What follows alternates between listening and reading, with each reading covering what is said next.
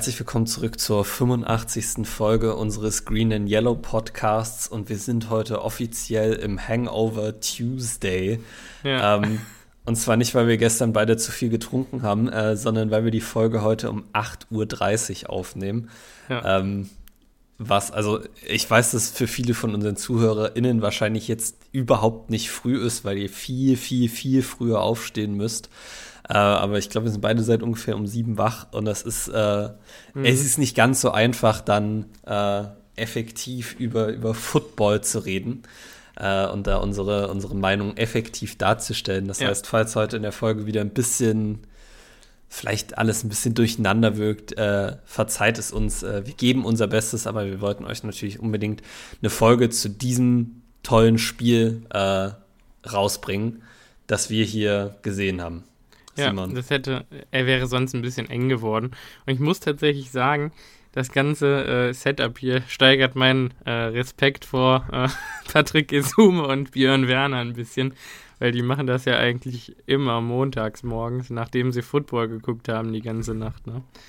Okay, also, das ist sehr beeindruckend. Ich glaube, ich glaube nicht, dass die sich wirklich, äh, also ich bin ziemlich sicher, dass die sich das äh, späte Spiel nicht noch reinwürgen und dann die neue Folge Bromance aufnehmen, sondern dass die nach der Coverage von der zweiten Folge dann auch schlafen gehen, so um eins oder zwei. Aber ich glaube, die stehen immer um sechs auf und nehmen um sieben dann auf oder sowas. Ja. Äh, ist natürlich noch ein Ticken früher als wir jetzt, finde ich sehr beeindruckend. Also, das weil, weil finde ich einfach, auch sehr beeindruckend. Es ist einfach nicht die Uhrzeit für Football, also ich weiß auch nicht. Aber egal. Egal, wir kriegen das schon hin. Also eigentlich hätten wir die Folge auch mit so einem ewig langen Stöhner eröffnen können, aber ganz ehrlich, äh, da bin ich jetzt nicht der Typ für. Nee, ich, ich, ich auch nicht. Äh, ja, wir, wir, hätten vielleicht einen, ewig langen Gena äh, nehmen ja. können, da, ja. da wäre ich für heute für zu haben. oder, oder so einen Kaffeeschlürfer. Äh. das wäre auch gut gewesen. Das wäre auch gut gewesen. Also Simon hat auch, glaube ich, den ersten Kaffee schon getrunken. Ich habe mir tatsächlich vorgenommen, den dann erst zu trinken, wenn ich in die Uni gehe, äh, weil ich da das, glaube ich, mehr brauche als jetzt für die Folge. Ähm, aber das sei jetzt mal dahingestellt. Ähm, wir freuen uns auf jeden Fall, dass wir hier heute aufnehmen können äh, ja. weil, wie gesagt, das Spiel äh, haben die Packers gewonnen. Ich glaube, das ja. ist erstmal das Wichtigste, was man sagen muss. Äh, 14-12 ging es am Ende aus, wenn ich mich mhm. recht entsinne. Ja. Genau. Ähm, ein Spiel, was sehr, sehr gut angefangen hat aus Packers Sicht. Mhm. Äh, dann in einer Phase des Spiels stark nachgelassen hat in der zweiten Halbzeit. Aber Dafür ja. haben wir in den letzten Jahren die ganzen Ressourcen in die Defense investiert, äh, dass uns die Defense dann nämlich mal so ein Spiel gewinnt. Und am Ende des Tages hat sie dann genau das gemacht. Äh, mhm. Selbst entgegen äh, aller Hilfe der äh, lieben Referees in, in äh, Tampa mhm. Bay. Äh, zu ja. denen vielleicht, bevor wir jetzt auf unsere Spiele eingehen, möchte ich einmal ganz kurz über, über die Schiedsrichterleistung in dem Spiel reden. Boah, ja. ähm, also weil ich, es war nervig, oder? Wie es war ganz, ganz sein? schlecht. Es ja. war ganz, ganz schlecht. So, und ich bin kein Fan von Verschwörungstheorien, die sagen, ja, es ist Tom Brady und die NFL will, dass das Spiel close ist. Ähm, weshalb sie die, die, die Schiedsrichter instruieren, irgendwie die Calls jetzt äh, für die Buccaneers zu geben und nicht mehr für die Packers. Ähm, da bin ich überhaupt kein Fan von. Allerdings, was ich tatsächlich glaube, ist, dass das Momentum dieses Spiels ähm, die Schnelligkeit dieses Spiels für diese Refereeing-Crew zu viel war. So. Mhm. Und ich glaube, dass sie äh, einfach diesem, dieser Schnelligkeit nicht gewachsen waren. Und ich kann für mein Leben nicht verstehen, wie man als NFL-Refereeing-Crew äh, das nicht hinkriegt, ein paar einfache, äh, ein paar einfache Calls richtig zu machen. So, äh, wir haben da als allererstes diesen, diesen Running into the Kicker äh, gegen oh. unsere, gegen unseren Punt-Block-Team, ähm, was uns wirklich viel, viel Yards gekostet hat. Also, also Greg der, ähm, Olsen habe ich noch im Ohr, äh, nachdem äh, Mike Pereira gesagt hat, dass es ein Mist-Call war äh, dass es 35 Yards gewesen sind, die ja, es uns am Ende genau. gekostet hat. Und dann gab es noch das äh, Illegal Block in the Back, wo ich auch hätte schreien können, ehrlich gesagt. Warum, ja. warum blockt er den da in den Rücken? Aber ja. Ja. Das, das ist richtig, aber wir kommen noch mal zurück zu diesem Running into the Kicker. Ja. Äh, da hast du nämlich absolut recht. Die Packers wären an der 32-Yard-Line der, der Tampa Bay Buccaneers gewesen. Das ja. heißt, die wären schon in Field Goal Range gewesen. Das heißt nicht nur, dass das 35 Yards an Offense gekostet, sondern auch eine Chance auf einfache Punkte. Und dazu muss man auch noch sagen, wenn man die Regeln wirklich richtig auslegen möchte, äh, dann ist es nämlich eigentlich ein Holding von der Punt Coverage ähm, mhm. Weil ich weiß gar nicht, äh, wer auch immer es war, der Isaiah McDuffie quasi in den, in den Kicker zurückgeworfen hat. Ja, entweder Isaiah oder Tipa. Ich bin gerade nicht Genau, vielleicht war es auch Tipa. Genau, das war so ein undersizeder Linebacker auf jeden Fall, ja. Tipa wurde runtergezogen und Richtung Panther geworfen am Ende des mhm. Tages. Und dieses Runterziehen ist eigentlich ein Holding. So hat, haben die Crews, also hat die Crew auch in dem Spiel so gecallt zum Teil, dass das mhm. Runterziehen am Jersey ein Holding ist. So, wenn ein Holding in der Endzone stattfindet, ist es ein Safety. Es sind eigentlich automatisch zwei Punkte. Ja. Das heißt, egal wie man es callen möchte, ob man jetzt das Holding callen möchte oder ob man einfach die Flagge für das Running into the Kicker weglassen möchte, macht eigentlich keinen Unterschied. Wir hätten bei beide sehr gute Chancen auf Punkte gehabt. Und einzig und allein dieser falsche Call äh, hat uns da wirklich, hat uns da wirklich Yards und, und Punkte gekostet. So. Und dann sähe das Spiel vielleicht auch nochmal anders aus. Also, das ist einfach ein, ein, extrem wichtiger Penalty, bei dem ich der Meinung bin, dass du dir sicher sein musst, dass es so war, wenn du den so callen möchtest. Und äh, das kann ja nicht der Fall gewesen sein. Dann hatten wir dieses Phantom äh, Holding von Alan Lazar. Ich weiß gar nicht, ob du dich daran erinnerst. Ähm, äh, ja das war irgendwie ein relativ guter Lauf von, von Aaron Jones, irgendwie das, für über 10 Yards. Ich glaube, das war ein Block in the Bag. Als das wurde das auch gecallt. Wo, weil, weil Lazard, ich glaube, er hat vorwärts geblockt und er hat den Spieler an der Brust eigentlich geblockt, aber eine Hand war im Rücken. Und ich glaube, aber dafür gab es das Holding. Ja, Meine. ich glaube, sie haben es als Holding äh, angesagt und haben aber wahrscheinlich einen Block in the Back gecallt und haben es wahrscheinlich nur falsch kommuniziert. Und das ist nämlich mein nächster Punkt die, die also Kommunikation war, zwischen der Officiating Crew ja, ja, war ganz, ganz schrecklich. Die haben andauernd die falschen Zahlen angesagt, äh, falsche Penalties und es war, es war wirklich nicht schön anzusehen. Und ich muss sagen, beim sogenannten Goat Bowl, äh, äh, wie die, die Kollegen aus Amerika das ja auch immer wieder gerne genannt haben, ähm, finde ich, muss man eine Refereeing-Crew haben, äh, die diesem Standard gerecht werden kann. Und es tut mir leid, Scott Novak und seine Crew haben das absolut nicht geschafft. So, und es hat mich wirklich frustriert, äh, weil am Ende des Tages äh, haben sie dann wieder äh, quasi das Spiel übernommen und eigentlich auch fast das Spiel entschieden, weil äh, wir können ja auch noch mal hier über den letzten Touchdown der Tampa Bay Buccaneers reden. Ähm, mhm. Ich möchte mich ehrlich gesagt jetzt nicht darauf einlassen, ob die Play Clock abgelaufen war. Das äh, kann man eh nicht wirklich wirklich sagen. Was man allerdings sagen muss, ist, dass es ein ganz klares Holding gegen, gegen Kenny Clark gab äh, bei dem letzten Touchdown. Kenny Clark ja. äh, bricht in der Mitte durch und wird einfach festgehalten und runtergezogen und es gibt keinen Call und das, das verstehe ich nicht. Das war so offensichtlich. Das hat man auch beim ersten Schauen der Live-Bilder gesehen. Ja. Wie man da kein Holding callen kann, ist, ist, ist mir schleierhaft. Generell gab es wirklich einige, also wirklich der Pass Rush von den Buccaneers in allen Ehren. Aber unsere Rusher, besonders Kenny Clark und Rashan Gary, da habe ich wirklich einige Bilder auch auf Twitter gesehen von Momenten, wo ähm, hier Waltons und äh, Worths Arme um die Hälse unserer äh, Rusher geschlungen waren, vor allen Dingen. Ähm, und ich meine, wenn, wenn ein Spieler im Schwitzkasten eines Tackles ist, dann ist das einfach per Definition Holding. Also, es ist halt ein Foul, offensichtlich ein Foul. Äh, wie, wie, kann es sein, dass das. Ich glaube, es wurde ein Holding gegen die Tampa Offensive Line gecallt in dem ganzen Spiel. Wenn überhaupt. Ähm, psch, also, ich, ja. ähm, ich bin. Ich, ich fand es wirklich schockierend. Und ganz ehrlich, also zu dem Delay of Game nochmal. Ne? Ich saß vor meinem Fernseher äh, mit meiner Freundin und ich habe geschrien. Das kann doch nicht sein, das muss ein äh, Delay of Game sein. Wie kann denn da, wie kann das dem durchgehen gelassen werden oder durchgehen lassen werden? Durchgelassen werden, keine Ahnung. Äh, die Müdigkeit ja. des Morgens. Äh. Jedenfalls habe ich das äh, da schon hinterfragt und dann kam es natürlich sehr gelegen, dass beim nächsten Play äh, das dann auch gecallt wurde. Aber, ja. boah, also irgendwie hat da nichts gestimmt gefühlt und ja, ich weiß auch das, nicht.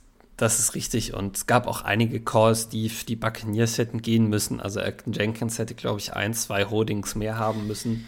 Ja. Ähm, es war wirklich für beide Teams war es äh, nicht vorteilhaft, was die Schiedsrichter hier gemacht haben. Oh, ähm, dann, dann es, es gab ähm, eine richtig, richtig fiese Pass-Interference gegen äh, Daniel Savage, glaube ich. Ja, ja. Over the middle. Ähm, ja. Also in meinen Augen perfekte Coverage. Ja. Und dann liegt halt die Hand so ein bisschen am, am unteren Rücken des Receivers. Und dann gibt es dafür eine Pass-Interference, obwohl ja die Hand eigentlich auch vor dem Moment des Passes da draufgelegt wurde und man aber, also Greg Olsen meinte, eigentlich gab es da keinerlei Restrictions für den Receiver, sondern die ja, Hand lag da halt, um das Momentum, ja genau, um das Momentum zu fühlen und dann darf es, wenn überhaupt, darf es keine Pass-Interference sein, die uns statt äh, 5 Yards 27 reindrückt, aber dann, ja. also darf es eigentlich auch generell gar keine Penalty sein. Es war kein Holding. Nee. Eine Pass Interference setzt sprachlich schon voraus, dass du mit dem Passfangvorgang äh, interferierst. Ja. Und wenn keine Restriction da ist, dann interferierst du auch nicht mit diesem Vorgang äh, in illegaler Weise. Ähm, es, ist, es sind alles so Sachen, wo ich sage, es gibt die Möglichkeit, die NFL hat schon oft darüber äh, überlegt, einen Sky Judge einzuführen der quasi mhm. direkt beim Play die äh, Wiederholung sieht und die Schiedsrichter unten auf dem Feld beraten können. Ähm, ich verstehe, dass man Schiedsrichter irgendwo äh, protecten will, weil Tatsachenentscheidungen, wenn wir jedes Mal irgendwie eine Ansage von oben kriegen, äh, dann brauchen wir auch eigentlich keine Schiedsrichter mehr auf dem Platz. Aber ich finde, zumindest musst du ihnen die Möglichkeit geben, ein bisschen Feedback von der Box oben zu bekommen, dass man da halt sagen kann, okay, der ist gar nicht in den Kicker reingelaufen, der ist in den Kicker reingeworfen worden. So. Mhm. Ich finde, man muss da in der NFL irgendwie mal dahin kommen, ein bisschen was zu verändern, weil es sind Woche für Woche wirklich schlechte Calls, die ja. die Spiele beeinflussen. Am Ende des Tages sind wir nicht hier, um, um den Schiedsrichtern dabei zuzuschauen, wie sie ein Spiel beeinflussen, sondern wir sind hier, um, um uns Football anzugucken. Und ich finde, das macht den Football manchmal so ein bisschen kaputt, ähm, mhm. wie schlecht einige Schiedsrichterleistungen, besonders auch in dieser Saison, schon wieder waren.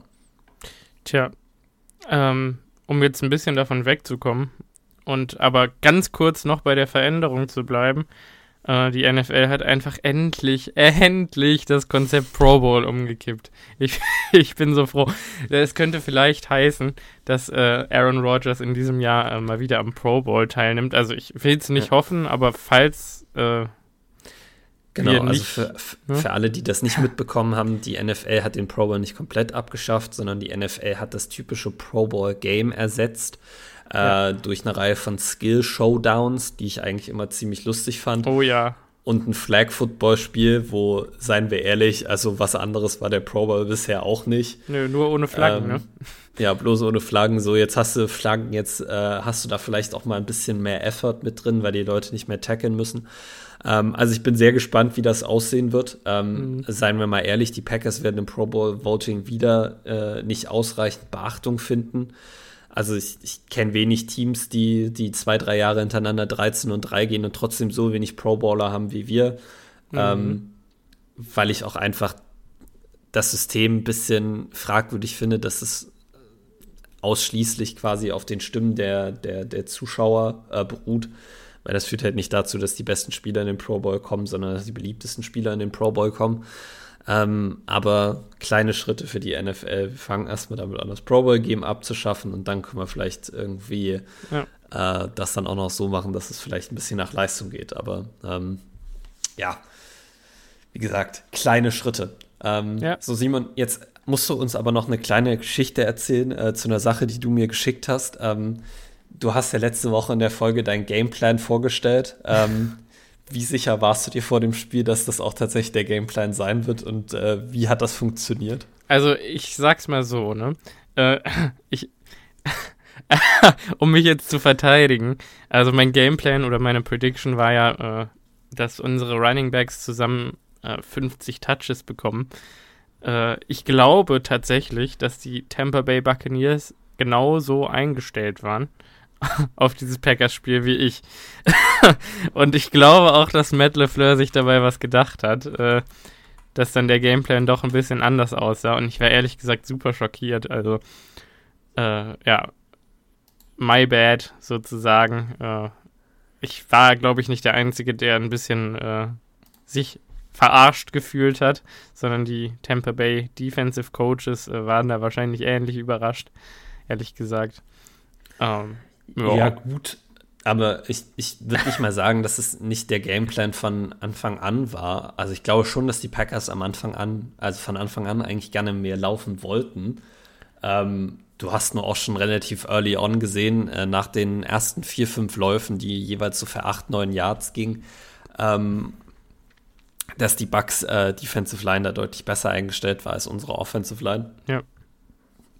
Und am Ende des Tages haben wir 25 Carries, äh, 12 für Jones, 12 für Dylan, äh, 36 und 32 Yards, äh, ungefähr ein Dreier-Average.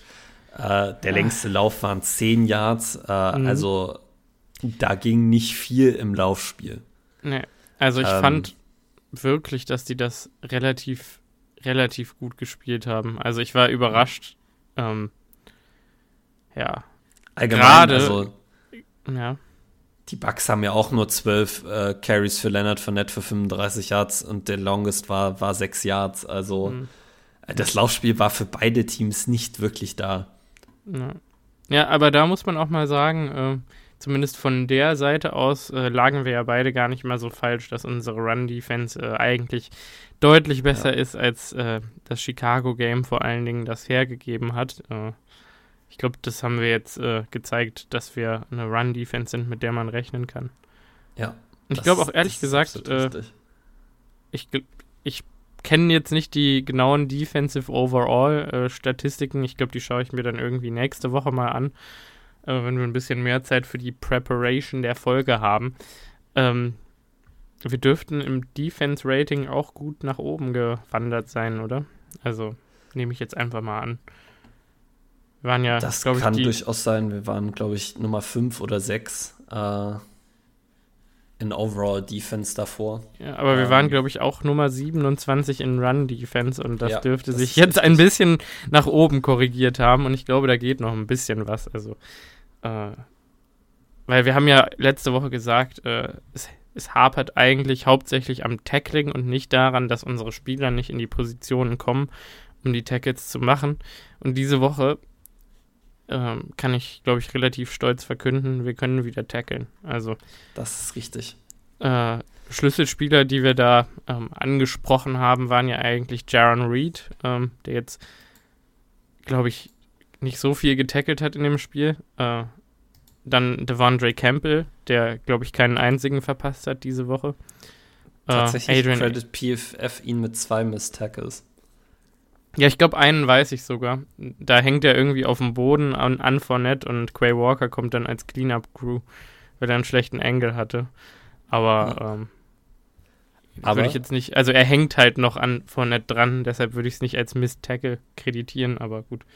Ähm, und Adrian Amos und Darnell Savage waren halt auch äh, Kandidaten, die wir, glaube ich, angesprochen haben und die kamen mir beide auch stark verbessert vor, besonders Amos. Aber Savage ja. auch mit einem großen Sprung ähm, in die richtige Richtung zumindest mal. Und ich äh, bin eigentlich sehr guter Dinge. Äh, genau wie Aaron Rodgers, äh, der ja sagte, wenn unsere Defense jedes Team in jedem Spiel auf zwölf Punkten hält, dann äh, gewinnen wir alle davon. Das, das würde ich richtig. so unterschreiben. Das würde ich so auch auf jeden Fall unterschreiben. Und jetzt, wo du den guten Aaron erwähnt hast, äh, wollen wir vielleicht einfach mit seiner Leistung anfangen. Ähm, ja, gerne. Sehr gerne. Ja, ich kann das ja hier mal ganz kurz. Also, jetzt habe ich natürlich gerade die Stats verloren. Ich denke, meine Meinung zu Aaron Rodgers äh, ist relativ unpopulär in dem Spiel. Äh, ich habe gestern, und das kann ich euch allen auch nur ans Herz legen, äh, ich glaube, ich habe es irgendwann schon mal gesagt, der ähm, YouTube-Kanal Quarterback School, also quasi Quarterback-Schule, äh, für alle, eigentlich für alle ganz nett, weil äh, der spricht ein sehr langsames und verständliches Englisch, also das äh, ja. kriegt man schon äh, gut hin, dem zu folgen. Dem JT O'Sullivan heißt er, glaube ich. Kann es sein? Ähm, das kann sein. Der auf jeden Fall sehr viel Coaching-Erfahrung, besonders im Quarterback-Bereich hat, glaube ich. Und der einen sehr erfolgreichen YouTube-Kanal aufgebaut hat. Und äh, ich glaube, ich habe es im Zuge der Jordan Love Preseason-Spiele schon mal erwähnt, dass es sich lohnt, äh, seine Packers-Videos zu schauen. Jetzt hat er ein Video ähm, ja, über die Aaron Rodgers Performance rausgebracht. Und ich glaube, das wirft nochmal so ein bisschen, äh, also wenn man von einem Quarterbacks-Coach nur oder, oder, im Prinzip fast nur Schwärmerei über so einen Auftritt äh, hört, wo man äh, sich eigentlich fragt als Fan, warum ging da gar nichts mehr in der zweiten Halbzeit und äh, was für eine Katastrophe war das denn?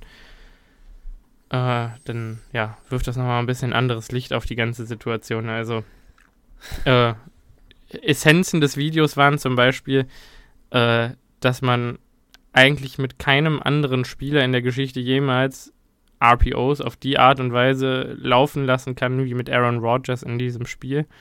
Und dass der Gameplan nur dann funktioniert, wenn diese Run-Pass-Options mit, mit der Geschwindigkeit und Accuracy, also Genauigkeit von Aaron Rodgers, äh, ja, umgesetzt werden. Das heißt, äh, Run-Pass-Option ist ja, äh, dein Running Back läuft ein Run und der Quarterback entscheidet dann, äh, er sieht eine Slant-Route oder was derartiges, äh, entscheidet dann in dem Moment, wo das Play beginnt, äh, nehme ich jetzt den Run oder nehme ich den Pass. Beziehungsweise genau. eigentlich sucht er sich Pre-Play was Gutes aus und schaut dann, äh, werde ich alerted oder nicht von der Coverage zum Beispiel auf dem Receiver oder ja. der Edge Rusher, also, der vielleicht den Run stoppen soll. Ja. Das ist genau richtig. Also du hast auf der einen Seite immer einen, einen Run gecallt, also die Offensive Line wird auch meistens Run blocken ja. äh, und hast auf der Backside immer dann noch ein, ein Routenkonzept und du hast äh, dann ein oder maximal zwei ausgewählte Verteidiger, die sogenannten Key Defender, äh, die du dann liest, je nachdem, wenn sie quasi runter zur Line of Scrimmage crashen und den Lauf spielen, ziehst du den Ball und hast halt dahinter äh, die, die Slant-Route oder die Flat-Route offen. Ja. Ähm, droppen die eher in Coverage, dann kannst du den Ball abgeben, weil du dann weißt, okay, du hast in der Box eher die Numbers für einen Lauf. Mhm. Ähm, und Aaron Rodgers hat es vor allen Dingen in den ersten beiden Drives verstanden, äh, perfekte Entscheidungen zu treffen, was das ja. angeht. Ähm, und was du schon äh, absolut richtig gesagt hast, diese Run-Pass-Options, die Defense merkt dann natürlich auch, okay, mhm. es ist doch kein Lauf, sondern Pass und droppt dann trotzdem noch in ihre Coverage ja. zurück. Das heißt, du musst sie mental und, und körperlich sehr schnell ausführen. Also musst ja. sehr schnell lesen können und den Ball sehr schnell anbringen können, damit du quasi das Überraschungsmoment ausnutzen kannst. Ja. Und das, da ist Aaron Rodgers wahrscheinlich der Beste in der NFL. Ja, erstens, also mal abgesehen davon, dass er den schnellsten Release der NFL hat und wahrscheinlich auch immer noch äh, einen Top 5 Zip auf dem Ball.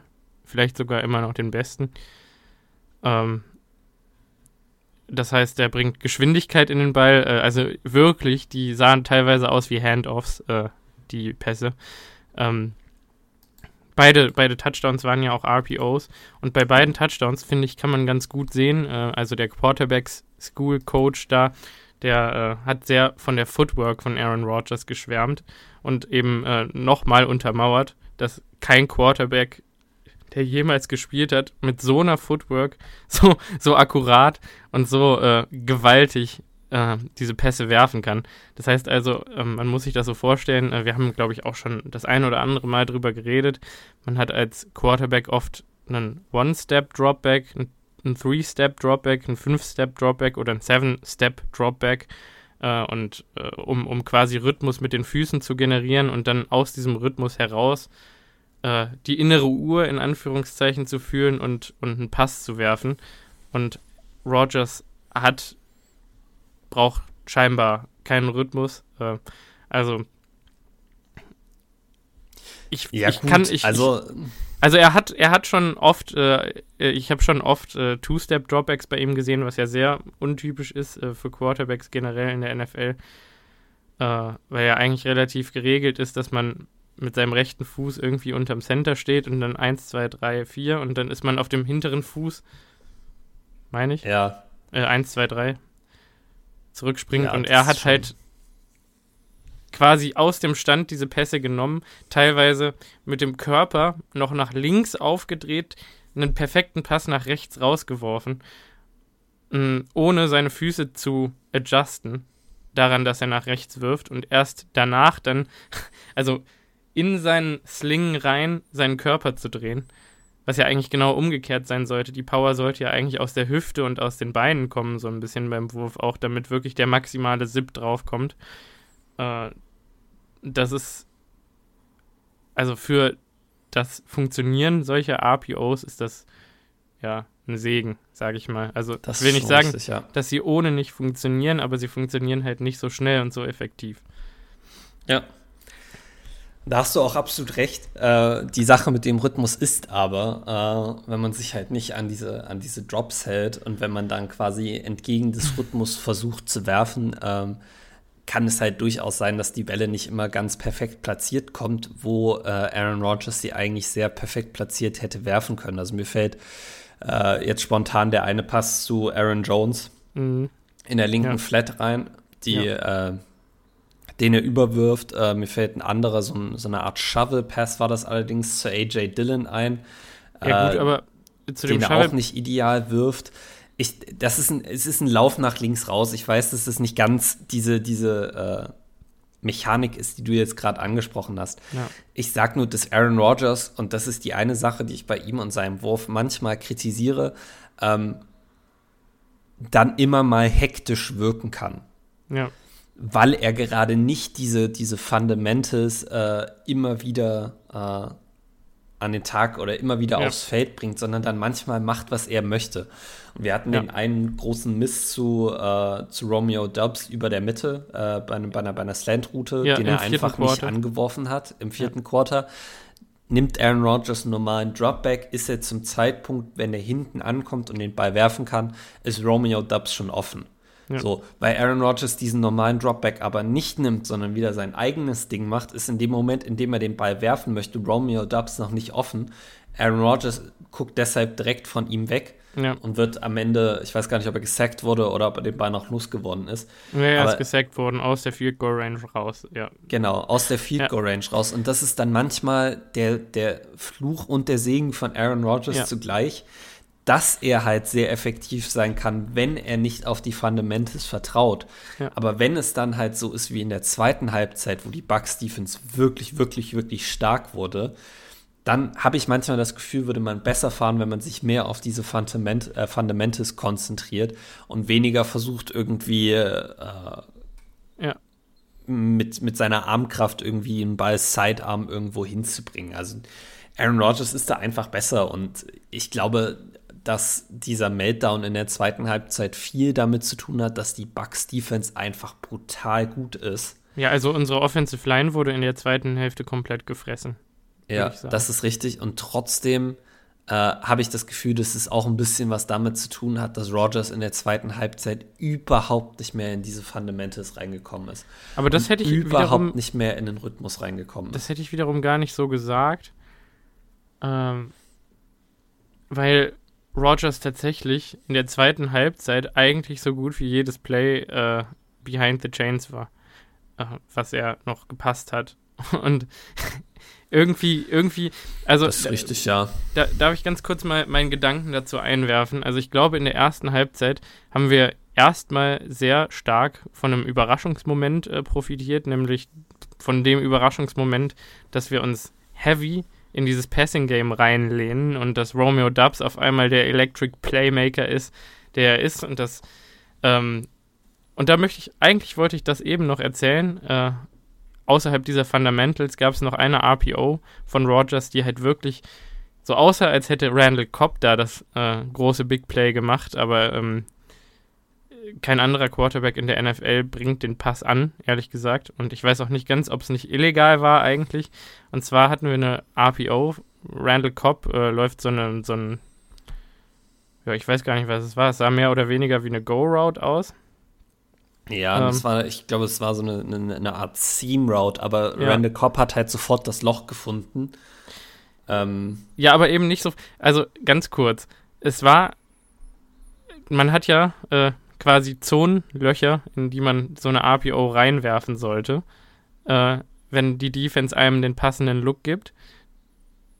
Über dem Loch stand allerdings ein Defensive End mit äh, erhobenen Armen in dem Moment, wo Randall Cobb darin auftaucht, sodass Rogers den Pass quasi nicht in dieses erste Loch, in diese erste Zone reinwerfen kann.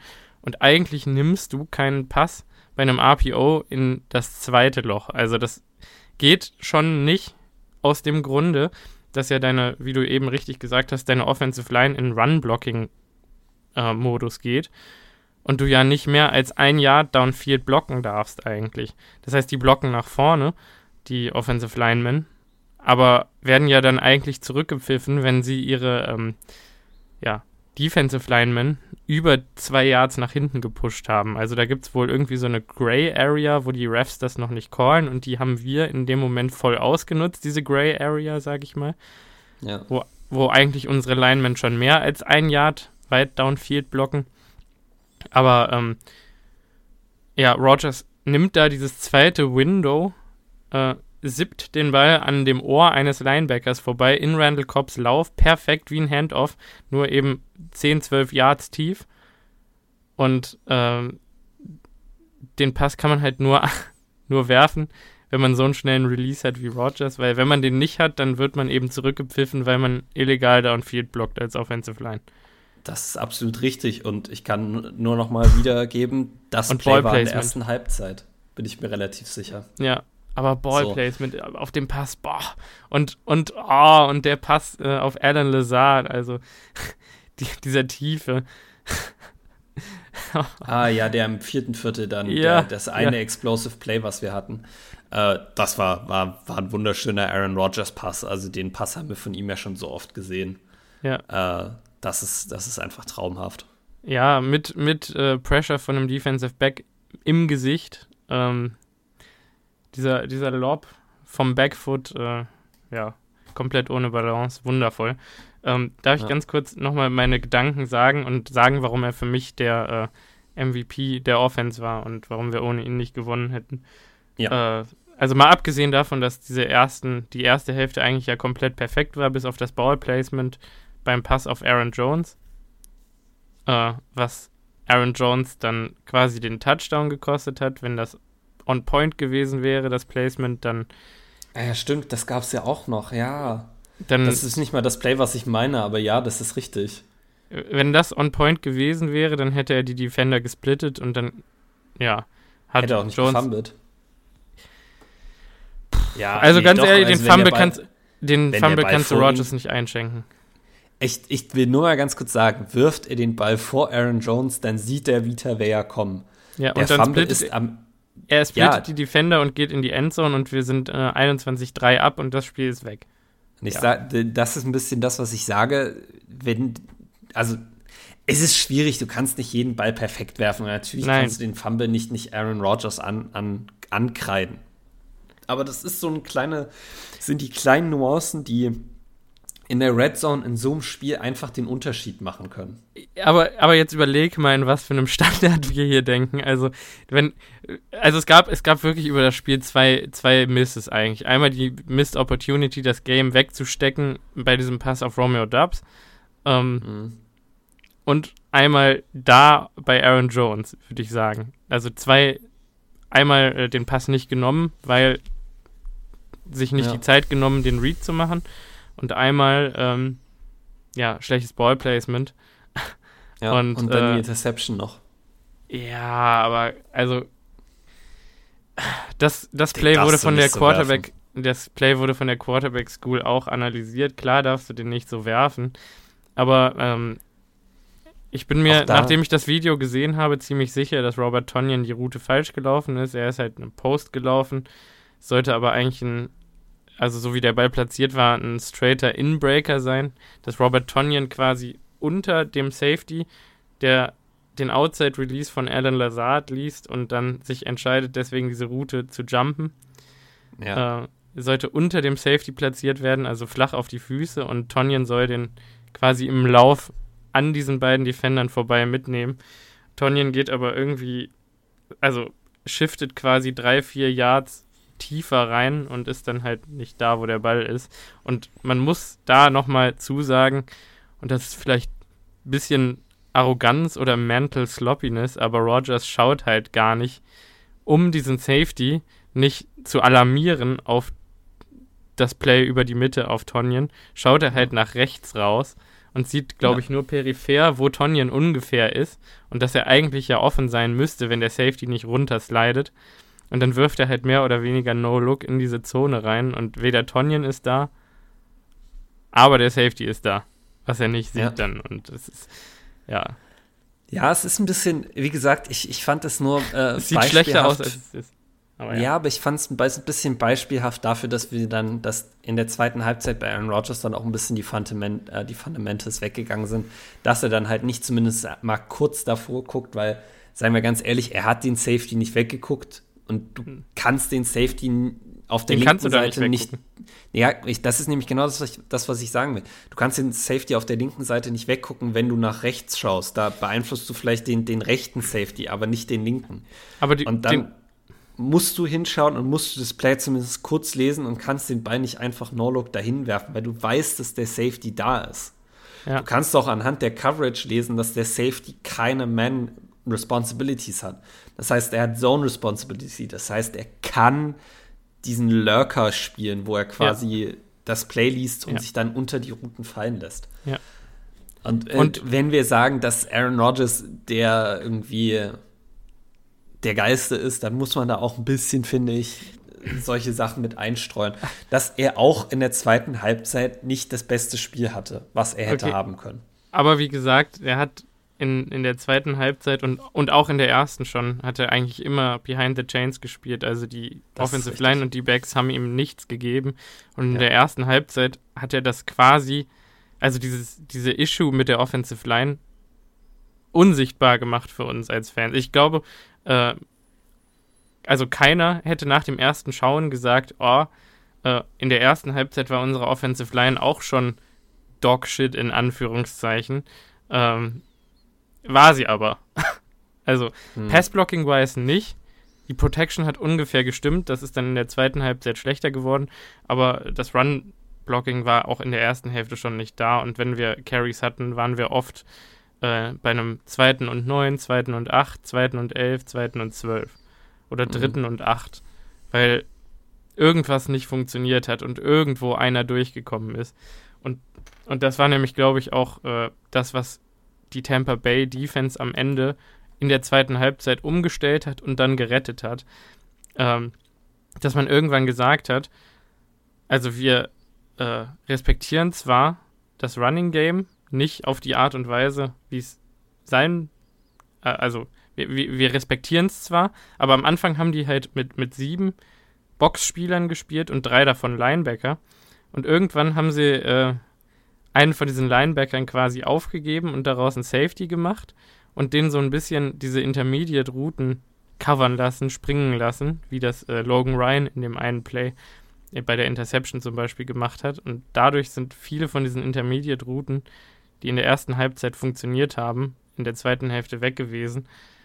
Und ich glaube, dass ja. es einfach Mid-Game Adjustments von den Tampa Bay Buccaneers waren, ja. die wenige Teams auf diese Art und Weise umsetzen können und die uns dann am Ende so ein bisschen den, den Flow aus der Offense rausgenommen haben. Also, dass die ja. Safeties nahe rücken konnten, ohne aber dabei den Run zu respektieren, weil die Defensive Line und die zwei Linebacker schon so aufgeräumt haben.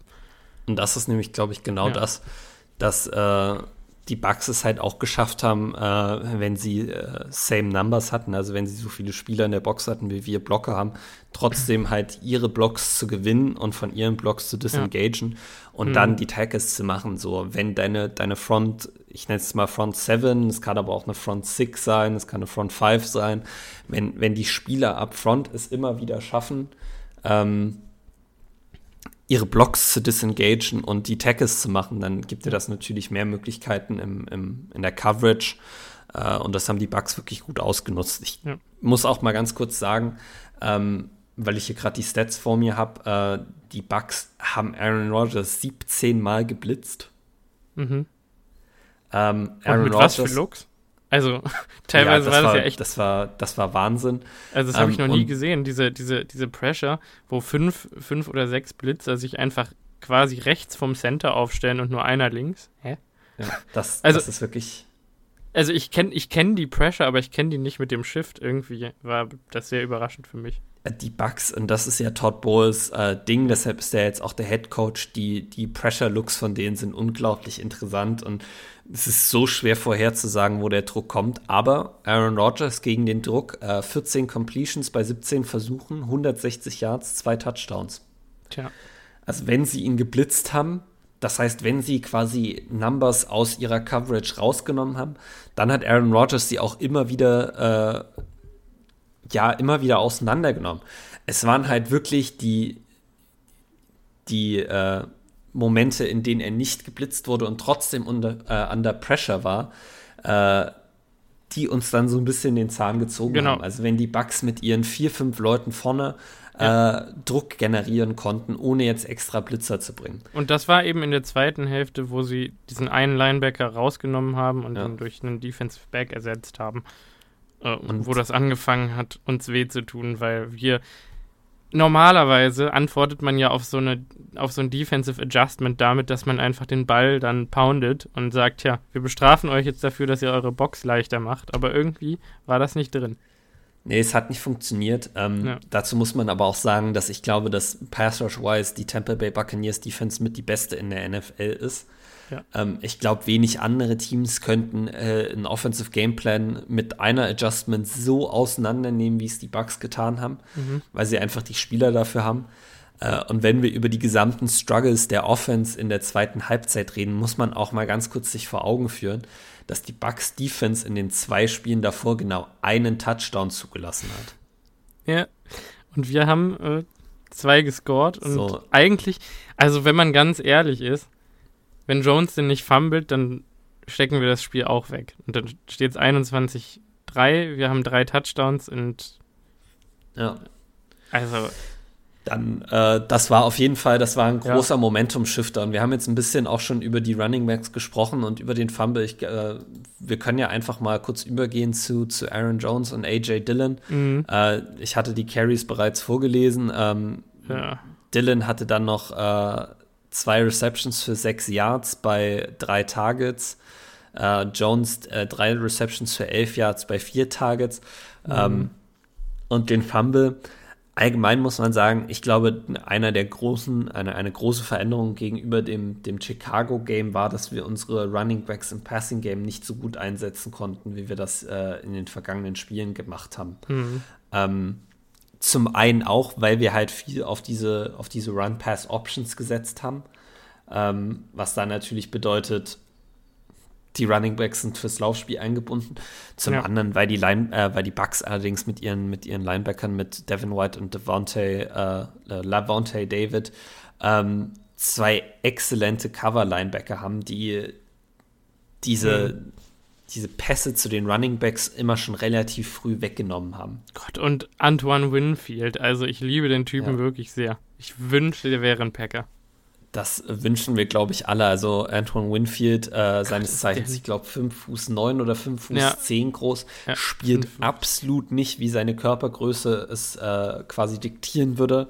Ähm, der war exzellent gegen uns ja. wieder. Also der Typ ist so nasty. Wow. Also das ist wirklich. Ich glaube, dass das gerade der beste Free Safety der NFL ist und ich denke, das haben wir zu spüren bekommen. Also in, wirklich im Passing Game und im Running Game, der war überall der hat überall seine Präsenz zum Fühlen gebracht. Ähm, ja. Äh, ganz kurz, wer hat dir besser gefallen, Jones oder Dylan? Ja, das muss man schon Aaron Jones sagen. Also, Echt?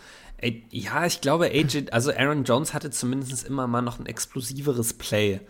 Mhm. Ähm, da hatte man immer mal noch mehr das Gefühl, dass, dass, dass der noch ein paar Yards mehr machen kann. Okay. Ich glaube, Aaron äh, AJ Dillon hatte einfach, äh, hatte einfach wirklich Pech. Also, also so oft wie der schon an der Line of Scrimmage gehittet wurde, da kann auch ein AJ Dillon nicht mehr viel machen. Du, du hast ja eben was über, über ähm, den einen Shovel Pass auf äh, Dillon äh, gesagt. Den habe ich mir tatsächlich als Drop notiert gehabt. Ich glaube auch, dass es ein Drop ist am Ende des Tages. Den musst du einfach festhalten. Ich glaube, dass es schwer ist, in die eine Richtung zu laufen und den Ball in den Rücken in die andere Richtung zu bekommen und ihn dann festzuhalten. Ja, aber in dem ähm, Fall ist es halt einfach ein Drop und ein Drive-Killer. Also, wenn man ehrlich ja. ist. Und ich glaube deswegen, ich, ich, meine, PFF hätte ihm 30er Receiving Grade gegeben. Äh, Er war ein, ja. zwei Mal mit dem Ball in den Flats äh, und sollte einen, einen Linebacker zum äh, Verpassen des Tackles kriegen. Und ich glaube, gegen jedes andere Team in der NFL funktioniert das auch, aber gegen die Buccaneers, wo halt entweder, ja. äh, ich weiß jetzt gerade nicht den Namen des anderen Safeties, ähm, der aber auch super ist, dann. Oh, nicht John Whitehead. Äh. Nee, nee, nicht Whitehead. Whitehead ist dann nicht mehr, der ist bei den Jets. Ähm, wie heißt ja, der nee. denn? Ähm, uh, Mike Edwards. Ja, Mike Edwards, äh, ähm, Antoine Winfield, Lavonte David oder Devin White sind die vier Spieler, die du da foolst. Und das funktioniert mit AJ Dillon halt leider nicht. Muss man, ja. also auch mit Jones. Ist, ist, Aber ich glaube, der Unterschied, ja. ja, sind die Mist. Du hast es gerade angesprochen, ich möchte es mal ganz kurz statistisch belegen noch. Mhm. Ähm, AJ Dillon äh, mit keinem Miss-Tackle, also Miss-Tackle forced. Mhm. Und äh, Aaron Jones mit drei forced Miss-Tackles. Ja. Ähm, das ist ein bisschen der Unterschied, aber einfach in der, in der Art und Weise, wie die beiden spielen. Also äh, AJ Dillon ist eher Kopf runter und durch den Spieler durch ja. und über den Spieler drüber, was du einfach mit der Tampa Bay Defense nicht machen kannst weil die einfach groß, stark und böse sind. Ja, über Vita ähm, Vea läufst du nicht drüber. Also es, genau, da läufst du nicht drüber. Es ist der einzige Spieler in der NFL wahrscheinlich, ja. über den du nicht drüber läufst. Und Kenny Clark. Devin White, also Devin White läufst du auch nicht drüber. Ich ja. habe Devin White auch noch nie auf seinem Hintern gesehen. Also ähm, ich glaube, das war einfach auch ein bisschen ein, ein schlechtes Matchup. Ich glaube, wir hatten uns ja. beide erhofft, dass unsere Offensive Line, besonders mit äh, David Bakhtiari und Elton Jenkins zurück, äh, da noch ein bisschen besser gegenhalten kann. Ähm, du meintest äh, vor der Folge schon, dass äh, Elton Jenkins auch nicht das beste Spiel hatte. Die Statistiken belegen das tatsächlich auch. Mhm. Ähm, ich sag's mal so, ich glaube, kommen wir in die Playoffs und spielen da nochmal gegen die Bucks und haben da quasi die gesamte Line. Saison mit ja. der Offensive Line, dann würde das wahrscheinlich schon ein bisschen besser auch noch aussehen. Ja weil man hat in den ersten beiden Drives gesehen, dass es geht. So. Man hätte einfach dann versuchen müssen, andere Wege zu finden, wie man das Passing-Game weiter aufrechterhalten kann. Mhm. So, und ich muss sagen, da habe ich, fehlen mir noch ein bisschen zum Beispiel der Wide Receiver Screen zu Romeo Dubs, der letzte Woche auch so gut funktioniert hat gegen die Bears, dass ja. du da mal so ein paar andere Elemente reinbringst. Äh, die Packers hatten es immer wieder, dass sie mit AJ Dillon und Aaron Jones zusammen im Backfield waren äh, und AJ Dillon dann quasi äh, Richtung der Weak Side, also Richtung der kurzen äh, Spielfeldseite rausgemotioned ist, äh, quasi wie so ein Swing Pass. Und in dem Spiel haben wir nicht einmal gesehen, dass Rogers den Ball genommen hat und auf diesen Swing Pass rausgeworfen hat sondern er ging immer zu, zu, zu Aaron Jones quasi. Und äh, ich Doch, es glaube, gab, glaube ich, einen auf Dylan und der war für minus zwei. ich bin mir eigentlich ziemlich sicher, dass es keinen gab. Ja. Aber ja, ich, ich will es jetzt, jetzt auch nicht, also ich will jetzt auch ja. nicht meine Hand dafür ins Feuer legen. Ähm, die Offense hat auf jeden Fall in dem Spiel auch noch Potenzial nach oben gehabt, das muss man mal so sagen. Darf ich ganz kurz, bevor wir jetzt zur Offensive Line kommen, also unsere Tight Ends ansprechen? Ähm, Welche Tight Ends? Ja, echt? Wirklich? Ja, es ging. Also doch, Robert also, Tunyon hatte doch, ja, Entschuldigung, ja, Robert Tunyon hatte, hatte Ich, ich wollte gerade sagen, also Robert Tunyon hat mir richtig gut gefallen. Der war super ja. greedy irgendwie. Der hat wirklich, also mit einer Target Depth, äh, jetzt will ich nicht lügen, kann man die bei äh, PFF nachgucken? Average ja, Target Depth. Ich kann das für dich nachgucken. Das ah, Average Depth of Target 2,1 Yards, ja.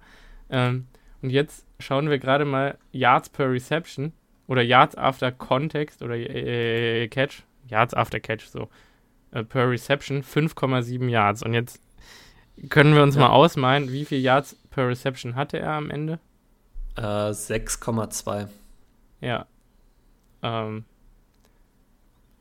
relativ unangenehm für ihn. Äh, ja.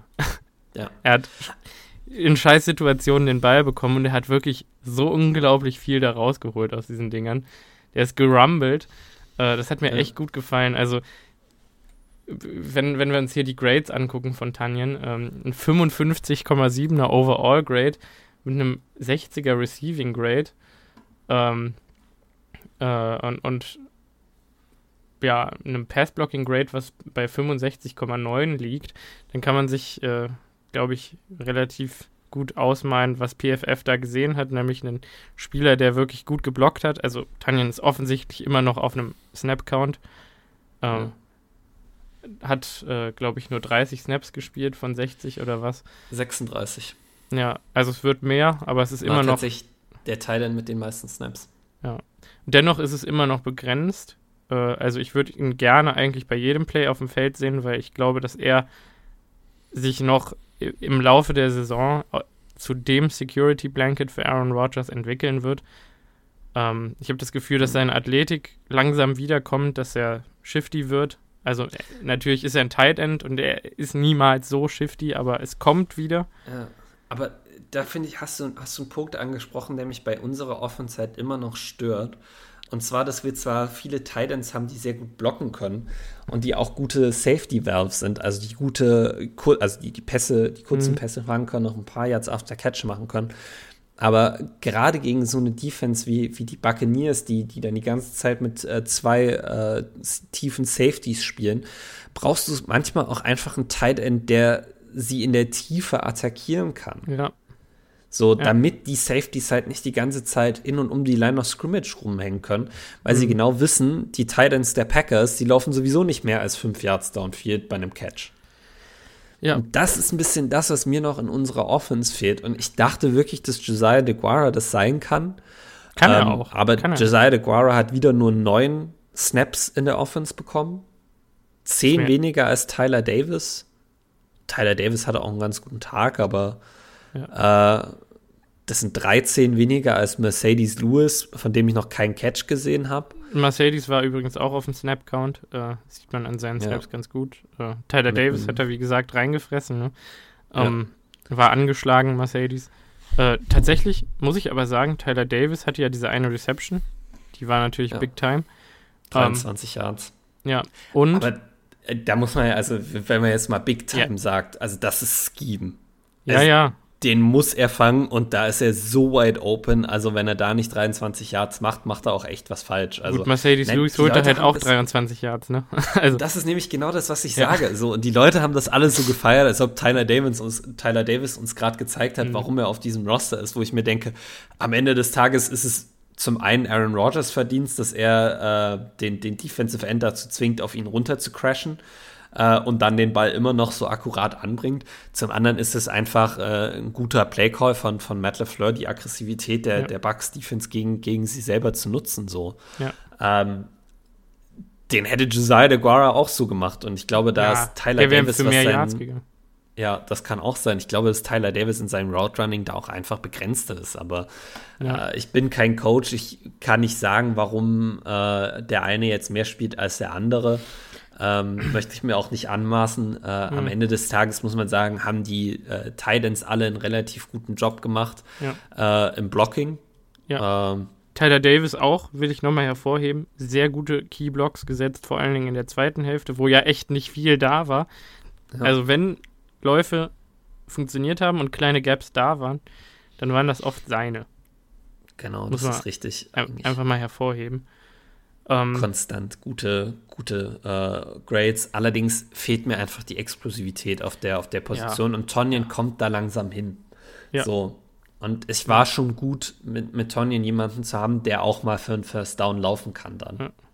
Genau. Aber ich wünsche mir auch, also ganz ehrlich, wir haben ja im, im Pre-Draft-Prozess, äh, das kann man ja jetzt mal an der Seite erwähnen noch, haben wir ja viel über Jelani Woods geredet, den Tight End, äh, den 6 Fuß 7 Tight End, der 4-5 vor die Yard Dash läuft. Ähm, ich weiß gar nicht, woher kam er, Virginia oder so? Ich glaube Virginia Tech. Ja, Virginia Tech äh, äh, hatte kaum Plays eigentlich, war hauptsächlich als Blocker eingesetzt worden, äh, sein, seine ganze College-Karriere, weil er eben so ein, so ein physisches Monster ist. Der hat für die Colts am äh, gegen die Chiefs zwei Touchdowns gefangen. Ne? Also, Darunter auch den Game Winner. Mhm. Ja. Ja, den hätte man, glaube ich, in der fünften Runde bekommen können. Ähm, nee, ich glaube, der ist eher gegangen. Ja, ja. Ich glaube, der ist eher also, gegangen. Der Punkt, den ich machen will, ist auch an dem Punkt wieder, Sean Ryan war inaktiv. Äh, Jelani Woods hat zwei Touchdowns gemacht. Ich, ich, will, ja. ich will nichts gegen Sean Ryan sagen, aber der Pick war irgendwie unnötig. Also das kannst du vorher nicht ahnen. gesehen unnötig, ja. Aber wie gesagt, oh, längerfristig muss man wirklich noch warten, bis man irgendwie ja. da eine, eine, richtige, eine richtige Einschätzung treffen kann. Ja. Du hast allerdings grundsätzlich recht, man hätte mit diesem Drittrunden-Pick durchaus einen Spieler holen können, äh, der uns dieses Jahr schon mehr bringt. Aber wie gesagt, wenn du dir die Snap-Counts von eigentlich allen unseren Rookies bis auf Quay Walker und jetzt Romeo Dubs anschaust, mhm. ähm, ich weiß nicht, wie sehr die Packers die eingesetzt hätten. Das kommt auch noch dazu. Ich weiß nicht, ob Jelani Woods für uns zwei Touchdowns gefangen hätte. Ja, weiß ich. Aber oh, der, ach, der sah so stark aus. Oh. Ja. Ey, ich glaube, die Colts haben da. Ist, ähm, ja, die, die Colts haben da aber echt ein richtiges Gem gedraftet und wenn der sich nicht ja. verletzt, boah, dann hat der wirklich Potenzial. Seien wir mal ehrlich, du hättest in der dritten Runde Zach Tom draften können und in der vierten Runde dafür Isaiah Likely, der gerade ja. bei den Baltimore Ravens auch aussieht wie ein super Tight End, ähm, mhm. der nämlich genau diese Receiving Option ist, die uns fehlt. Ähm, ja. Ich kann wirklich nur hoffen, dass die Packers sich das dieses Jahr angucken und nächstes Jahr im Draft dann vielleicht ein bisschen mehr ähm, Wert auf diese Position legen, besonders wenn Tonyan vielleicht dann nicht mehr da ist und Lewis auch nicht mehr. Ähm, aber jetzt sind wir erstmal, jetzt müssen wir erstmal mit dem arbeiten, was wir hier ah, haben. Ja, ich meine, gerade wenn es auch Richtung Jordan Love geht, dann in den nächsten zwei, drei Jahren, äh, wäre es halt unglaublich wichtig, einen Tight End zu haben, der die Mitte des Feldes bearbeiten kann, richtig? Ja. Hm. ja. Ich glaube eigentlich, dass halt nächstes Jahr der Zeitpunkt ist, wo man äh, dann sagt, egal ob es am Ende Jordan Love ist, der dieses Team übernimmt, ob man noch vier Jahre mit Rogers geht, der, auch der kann die Mitte des Feldes gebrauchen und einen Tight End, der die bearbeiten kann. Ähm, wir haben gesehen mit John Michael Finlay, er hat es gerne gemacht, ehemals. Ja. Ähm, ja. Was soll ich sagen? Ne? Ja, guck, das ist ein Thema für, für Postseason und äh, Offseason und ja. Das ist äh, richtig. Off-Season meine ich natürlich, nicht Post-Season. Aber dann können wir uns ja mal ein anderes Thema von Usage angucken. Mhm. Äh, und das ist Randall Cobb. So. Mhm. Randall Cobb hat in dem Spiel zwei Targets gehabt. Hat mhm. daraus 57 Yards gemacht. Ein 40 Yarder war sein längster. Randall Cobb hat in den letzten zwei Wochen immer wieder bewiesen, dass er, trotz, dass er noch exklusive Plays aufs Feld bringen ja. kann. Der ist mir fast ein bisschen underused, muss ich sagen. Ja und nein. Ähm, oh, ich glaube, ich glaube wirklich, dass die Coaches oder dass die Packers ihn einfach sicher durch die Saison bringen wollen. Das kann sein, ja. Weil, Mann, was, also was reißt er ab? Also der ja. macht ja wirklich aus, aus wenig Chancen, macht er ja alles oder holt er ja alles raus, was er kriegen kann, ne? Ja. Und mein Gott, der Typ ist, also es gibt keinen Spieler, in dem ganzen Team, der so feiert, wenn er zwei Yards holt wie Randall Cobb. also der rastet Wahnsinn. ja komplett aus jedes Mal, wenn er den Ball fängt. Ja. Der pumpt die ja alle auf wie sonst was. Also das so. macht echt Spaß, dem immer noch zuzugucken. Aber jetzt, wo ich mir das angucke, glaube ich tatsächlich, also Randall Cobb hat 25 Snaps gespielt. Mhm.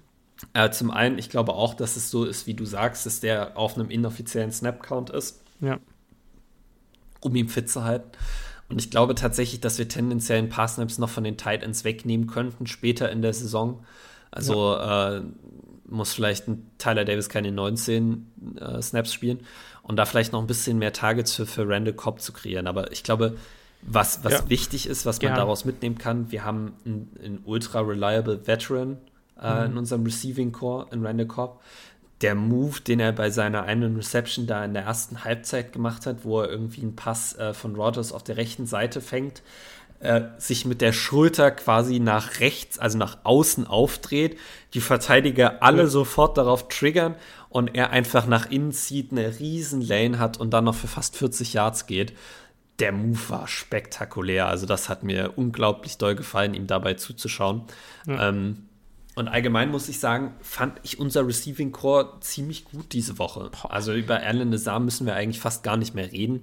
Was der Junge allein im Passing Game, äh, was das Blocken angeht, macht, ist, ist, ja. ist spektakulär. Also ich meine, äh, der, der, der Romeo Dubs Touchdown, also ja, der gehört am wenigsten Romeo Dubs. Am meisten gehörte Aaron Rodgers, am zweitmeisten Alan Lazard und am drittmeisten dann Romeo Dubs. Das würde ich ganz anders sagen. Ah. Ich würde sagen, der gehört am meisten Alan Lazard, also zweitmeistens Romeo Dubs und am drittmeisten Aaron Rodgers. Hm. Also das ist ein Pass, den muss Rodgers anbringen. Äh, als Romeo Dubs musst du es auch erstmal schaffen, gegen Antoine Winfield und Mike Edwards dich so durchzutanken, dass du dann noch äh, über die, über die Goal-Line kommst. Gut, das stimmt. Das ist, das ja, stimmt. das ist ja auch nicht einfach. Aber am Ende des Tages muss man sagen, ganz klar, äh, Alan Nazar mit seinem Pseudo-Block. Der äh, Rubs, dem er, der Rubsland, ne? Genau, dem Rubsland, was eigentlich, also es war eigentlich klar nur ein Block. Ja. Also, der hat ja nicht mal versucht, irgendeine Route zu laufen. Ah, Ähm, doch, bestimmt hat er eine Ja, Route klar. gelaufen. Also eigentlich wahrscheinlich auch nicht das legalste Play, weil er da doch ein bisschen sehr früh dran ist. Ähm, aber am Ende des Tages hat er damit den Raum freigemacht, äh, den, Mhm. den, den Romeo Dubs brauchte für seinen ersten NFL-Touchdown. Äh, allgemein muss man mal sagen, Romeo Dubs, Leading Receiver der Packers diese Woche. Äh, Acht Receptions bei acht Targets, 73 Yards. Äh, elektrisch mit dem Ball in der Hand, Ja. hat immer wieder Plays gemacht, hätte, glaube ich, auch noch eine Reception mehr haben können. Aber da gab es eine, eine, eine Penalty gegen Robert Tonyan, wenn ich mich recht entsinne, Mhm. ähm, der noch einen 10-Yard-Gain von Romeo Dubs äh, wettgemacht hat. Ich glaube, wir sehen hier oder wir fangen hier wirklich an, die Zukunft unseres Wide Receiver Cores zu sehen. Mhm. Ähm, ich fand es sehr schade, dass, dass Christian Watson leider, leider raus war mit einer Hamstring-Injury, aber Romeo Dubs hat auf jeden Fall das Beste aus der Situation gemacht. Ähm, Darf ich ganz keine, keine Drops. Das fand Ja. ich ganz wichtig. Oh, Und, äh, jetzt ey, der- du. Der hat, der hat ja äh, Zips bekommen da teilweise von Rogers, also äh, Laserbeams. Äh, in der Preseason hätte die fallen gelassen. Ja, Das glaube ich ja, nämlich auch. Gute Dubs. Aber was ich über Watson noch sagen wollte, ähm, ich glaube tatsächlich, hätte der gespielt und hätten wir in der zweiten Hälfte mit dem das Feld stretchen können, egal ob wir am Ende die Routen nehmen oder nicht, dann hätte der, der, der Defensive Gameplan von, von den äh, Buccaneers Ja. nicht so funktionieren können, weil dann hätten die nicht so auf ihre Safeties in Anführungszeichen scheißen können. Dann hätten die die nicht so Ja. Cool nutzen können, sondern dann hätte immer einer bleiben müssen, um äh, Christian Watson aus dem Spiel zu nehmen. Ist echt so. Und das muss man Ja. auch mal bedenken, dass der einzige Spieler, der wirklich ein Downfield-Threat ist für die Packers äh, letzte Woche, war Romeo Dubs. Und Mhm. er ist nicht sehr viele Downfield-Routen gelaufen. So. Der Ja. hat ja eher die, die mittleren und Intermediate-Dinger bedient, bei denen ich auch glaube, dass die in der Zukunft sein, sein, Ja. sein Brot sein werden. Ähm, Ja. Aber es hat wirklich dieser, dieser Spieler gefehlt, der die Defense äh, in die Tiefe streckt. Und ähm, ich hoffe, dass, dass Christian Watson dann nächste Woche wieder mit dabei ist. Ja, ja. Ähm, Also ganz kurz auch nochmal, was für ein geiles Verständnis hat Romeo Dubs bitte schon von Leverage? Also Ja. der hat ja, also auf seinen Posts und auf seinen, seinen Shallows und auf seinen Slants und auf seinen Inbreakers, der hat ja jedes Mal Jamel Dean komplett verladen. Also Jamel Ja. Dean wusste nie, was Romeo Dubs macht und Romeo Dubs hat im Prinzip immer das Gleiche gemacht. Und ich glaube, da ist dieser Vergleichsmoment, äh, den, den Aaron Rodgers, äh, Quatsch, den Matt LeFleur zwischen, zwischen Davante Adams und Romeo Dubs. Ja, du lachst, aber Nee, äh, ich- ich- der, ja. der Release, der Release und, und diese, diese Unberührbarkeit, wenn er einen Cut setzt Ja. und Ich die, diese mal so. Unlesbarkeit. Ich lache, weil ich die Situation einfach so herrlich fand. Also Matt LaFleur fängt an und sagt, Ja. äh, ja Romeo Dubs hat ähnliche Intangibles wie Devante Adams, Mhm. äh, aber halt, stopp, ich will ihn nicht mit Devante Adams vergleichen. Ja. Aber er ist Devante Adams schon sehr, sehr ähnlich. Und es Ja. war so, ich will ihn nicht damit vergleichen, aber eigentlich vergleiche ich ihn mit ihm. Und ähm, ich glaube, Romeo Dubs muss sich noch wirklich, wirklich, wirklich viel entwickeln, um so dominant äh, zu werden wie, wie, wie Davante Adams. Aber die Grund, die Foundation, die Grundsteine dafür sind gelegt. Ja. Und er hat äh, Elemente seines Spiels, die mich auch sehr äh, an Devante Adams erinnern. hey, die Releases. ja, woher kommen die? die? sind wunderschön. Auch wie, wie du das gerade schon sagtest, also diese, diese Unantastbarkeit, wenn er Routen läuft. Also die, äh, die Cornerbacks kriegen ganz, ganz selten noch Hände auf Romeo Dubs, Ja. wenn er einen Cut setzt. So, Ja. Damit bleibt er einfach die ganze Zeit in seinem Rhythmus. Mhm. Und das ist sowohl für ihn als auch für Aaron Rodgers einfach extrem viel wert. Ja. Äh, dann letzter Punkt bei den Receivern. Äh, er hat jetzt ein 54,5er Grade bekommen auf seinen paar Snaps, die er gespielt hat. Zwei Targets bekommen, null Catches. Juwan Winfrey. Ähm, ich fand, er sah aus wie ein Rookie. Ich glaube, den brauchen wir nicht nochmal aktivieren, äh, ehrlich gesagt. Also wie ein Rookie, der äh, große Struggles hat. Also er hat Blocks verpasst ja. all over the place, läuft Routen falsch, er liest die, lief Defenses falsch und läuft deswegen falsche Routen. Äh, im, im, letzten Drive gab es ein Shot-Play beim zweiten und zehn für ihn, ja. wo er eigentlich offen geschemt wird und er mhm. offen ist, wenn er nicht ausrutscht und ich denke mir, er ist oh, Alter. Er ist in Romeo Dubs reingelaufen. Nee, nee, es gab tatsächlich eins, wo er ähm, ausgerutscht Ach so. ist. Ja. Ah, okay. Das sogar zwei Plays, ja. ja also ich muss, oh. ich muss auch ganz ehrlich sagen, ich hole jetzt hier offiziell nee. die Trommel raus ähm, und trommle für Samori Toure. Ähm, ja. Ich möchte Samori Toure nächste Woche sehen. Äh, Juwan Winfrey kann ich dir nur zustimmen, sah nicht aus wie ein NFL, äh, wie ein NFL-Spieler, den, den ja. wir auf dem Platz haben wollen. Äh, für mich musste Murray Toure nächste Woche die, die Rolle übernehmen. Ich ja. glaube auch, dass Joanne Winfrey als Blocker nicht so viel besser ist als Murray Toure. Nee. Ähm, und dann äh, von mir aus gibt sogar Amari Rogers die Snaps. Ja. Ich meine, Joanne Winfrey hat 13 Snaps gespielt, Amari Rogers 3.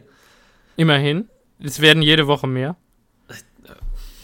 Also in der, erste, in der ersten Woche hatte er ein ein unendlich-prozentiges äh, Increase in Snaps von 0 auf 1. Jetzt hatte er ein, ein 300% Increase von 1 auf 3. Ich sag's also, mal so, die drei Snaps hat er aber auch nur gespielt, weil er da der Motion Man war, der sonst Christian Watson ist. Also ja. ähm, ich glaube, mit Christian Watson back in the Lineup wird das wieder auf 0 zu, äh, zurückgehen. Also, äh, aber mhm. das ist wahrscheinlich wirklich ein Thema für eine andere Folge. Mhm. Ja, gut. Offensive Line noch mal kurz. Ähm, Execution in der ersten Halbzeit im Passblocking gegen die Seven-Man-Boxes fand ich sehr beeindruckend. Ob, ob schon der Struggles im Run-Blocking sehr beeindruckend. Ähm, hat mir gut gefallen. Äh, ja, Pass Protection wirklich 1A. Also hat echt alles funktioniert. Wir, wir, haben ja letzte Woche, hast du ja gesagt, äh, du würdest Royce aus dem Line abschmeißen und, äh, und Zach Tom reinwerfen. Ich, ich weiß, dass du. Mal sagen, ja. dass Royce Newman statistisch gesehen der schlechteste unserer Offensive Linemen war. Und trotzdem hat er, glaube ich, die meisten Löcher aufgeblockt. Das kann sein, das äh, kann ja. ich jetzt nicht wirklich, kann ich jetzt nicht wirklich belegen, statistisch. Mhm.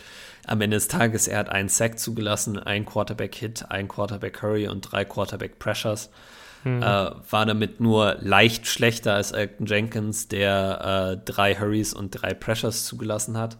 Mhm. Ähm, die rechte Seite der Offensive Line hat vor allen Dingen in der zweiten Halbzeit nicht mehr so gut funktioniert, wie man sich das erhofft hat. Ja.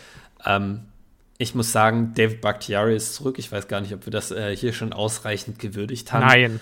Ähm, dass, dass David nicht. Bakhtiari den Hatern einfach vollkommen den Mittelfinger gezeigt hat und ja. gesagt hat: Hier, meine Karriere ist noch nicht zu Ende, ich komme zurück. Ich habe so hart dafür gearbeitet. Ich fand, er sah wirklich, wirklich gut aus. Du meintest oh, ja. vor der Folge, er könnte der beste Offensive Lineman der Packers gewesen Wahre, sein diese Woche. Wahre. Kann ich so unterschreiben. Ich muss sagen, ich war sehr beeindruckt, ähm, wie auch Josh Neischmann mit der Situation mhm. umgegangen mhm. ist. Also für alle, die es nicht mitbekommen haben, Bakhtiari und Neischmann haben äh, Drives gerotated. Also im ersten Drive war Bakhtiari, im zweiten äh, Neischmann, im dritten Bakhtiari, im vierten Neischmann und so weiter und so fort. Ich fand, Josh Neischmann hat sich nicht schlecht gemacht dafür. Man hat ganz mhm. klar den qualitativen Unterschied zwischen ihm und David Bakhtiari gesehen. Mhm. Ähm, ich glaube, dass wir immer mehr äh, einen Increase für Bakhtiari sehen. Er hat jetzt 35 Snaps gespielt. Ähm, das ist die Hälfte vom Spiel. Ich glaube, nächste Woche könnten es 45 sein, ja. äh, dann 55. Ich glaube, er wird jetzt wirklich rangeführt. Ja. Ähm, der hat mir sehr gut gefallen. Also ich bin also, wirklich froh, dass er wieder da ist und es wird ja. unsere Offense verbessern. Also, ich meine, er hat jetzt eine ganze Saison gefehlt. Äh, Elton Jenkins sieht nach einer ganzen Saison fehlen relativ rostig aus, zugegeben auf einer neuen Position. Dave sieht eigentlich aus, wie als er das Feld verlassen hat, das letzte ja. Mal. Wie gesagt, da kann man, kann man nur sagen, der Bakhtiari hat wie viele Jahre Experience auf Left Tackle, wie viele Jahre hat Elton Jenkins Experience auf Right Tackle. Ja, 11 äh, zu 0. Ja, 11 zu 0, so. genau. Also da muss man auch ein bisschen. Oder 10 0, äh, 9 0. Irgendwie sowas. Da muss man, glaube ich, ein bisschen äh, ruhig bleiben, was Elton mhm. Jenkins angeht. Äh, es, ich finde es immer noch deutlich besser als Royce Newman auf Right Tackle. Ja, ja, ja, ja, ja, ja, auf jeden Fall. Es ist also. auch besser als äh, Zach Tom wahrscheinlich auf Right Tackle. Ja. Ähm, und insofern muss man ihm da ein bisschen also, Zeit lassen. Also, aus dem, aus dem einen Lafleur-Interview ging ja wohl so ein bisschen hervor, dass Dave eigentlich gerne das ganze Spiel gespielt hätte. Oh ja, er ähm, hat absolut gesagt, dass er das ganze Spiel spielen wollte. Ja, ja, ja, hat er eigentlich ganz klar und deutlich gesagt, ne? Er hat ähm, das ganz klar und deutlich gesagt und Matt LaFleur ja. hat absolut recht, es ihm nicht zu erlauben. Ja, aber äh, tatsächlich könnte man wirklich sich überlegen, also klar, man wird jetzt bei dieser Konstellation wahrscheinlich die nächsten ein, zwei Wochen bleiben. Und wir haben jetzt die Patriots nächste Woche und danach, glaube ich, die Jets. Nee, die Giants und dann die Jets, so. Äh, hm. Kann sein? Ja, das kann sein. Ähm, da kann man jetzt, finde ich, viel rumprobieren in den nächsten Wochen. Ähm, meinst du nicht? Nee, ich glaube nicht, dass du viel rumprobieren kannst. Ich glaube, du musst wirklich daran arbeiten, dass die Offense einen durchgehenden Rhythmus äh, findet. Und ich, das ist für mich nicht mit, mit rumprobieren gemacht. Nee, ich meine, was Konstellation der Offensive Line angeht, wenn du vielleicht in der letzten Woche äh, Bakhtiari bei 100% der Snaps hast, äh, dann, also über diesen drei Wochen Stretch, ähm, dann, dann könnte du, man mal über Neischmann auf Right Tackle nachdenken. Genau, Pflanze. genau.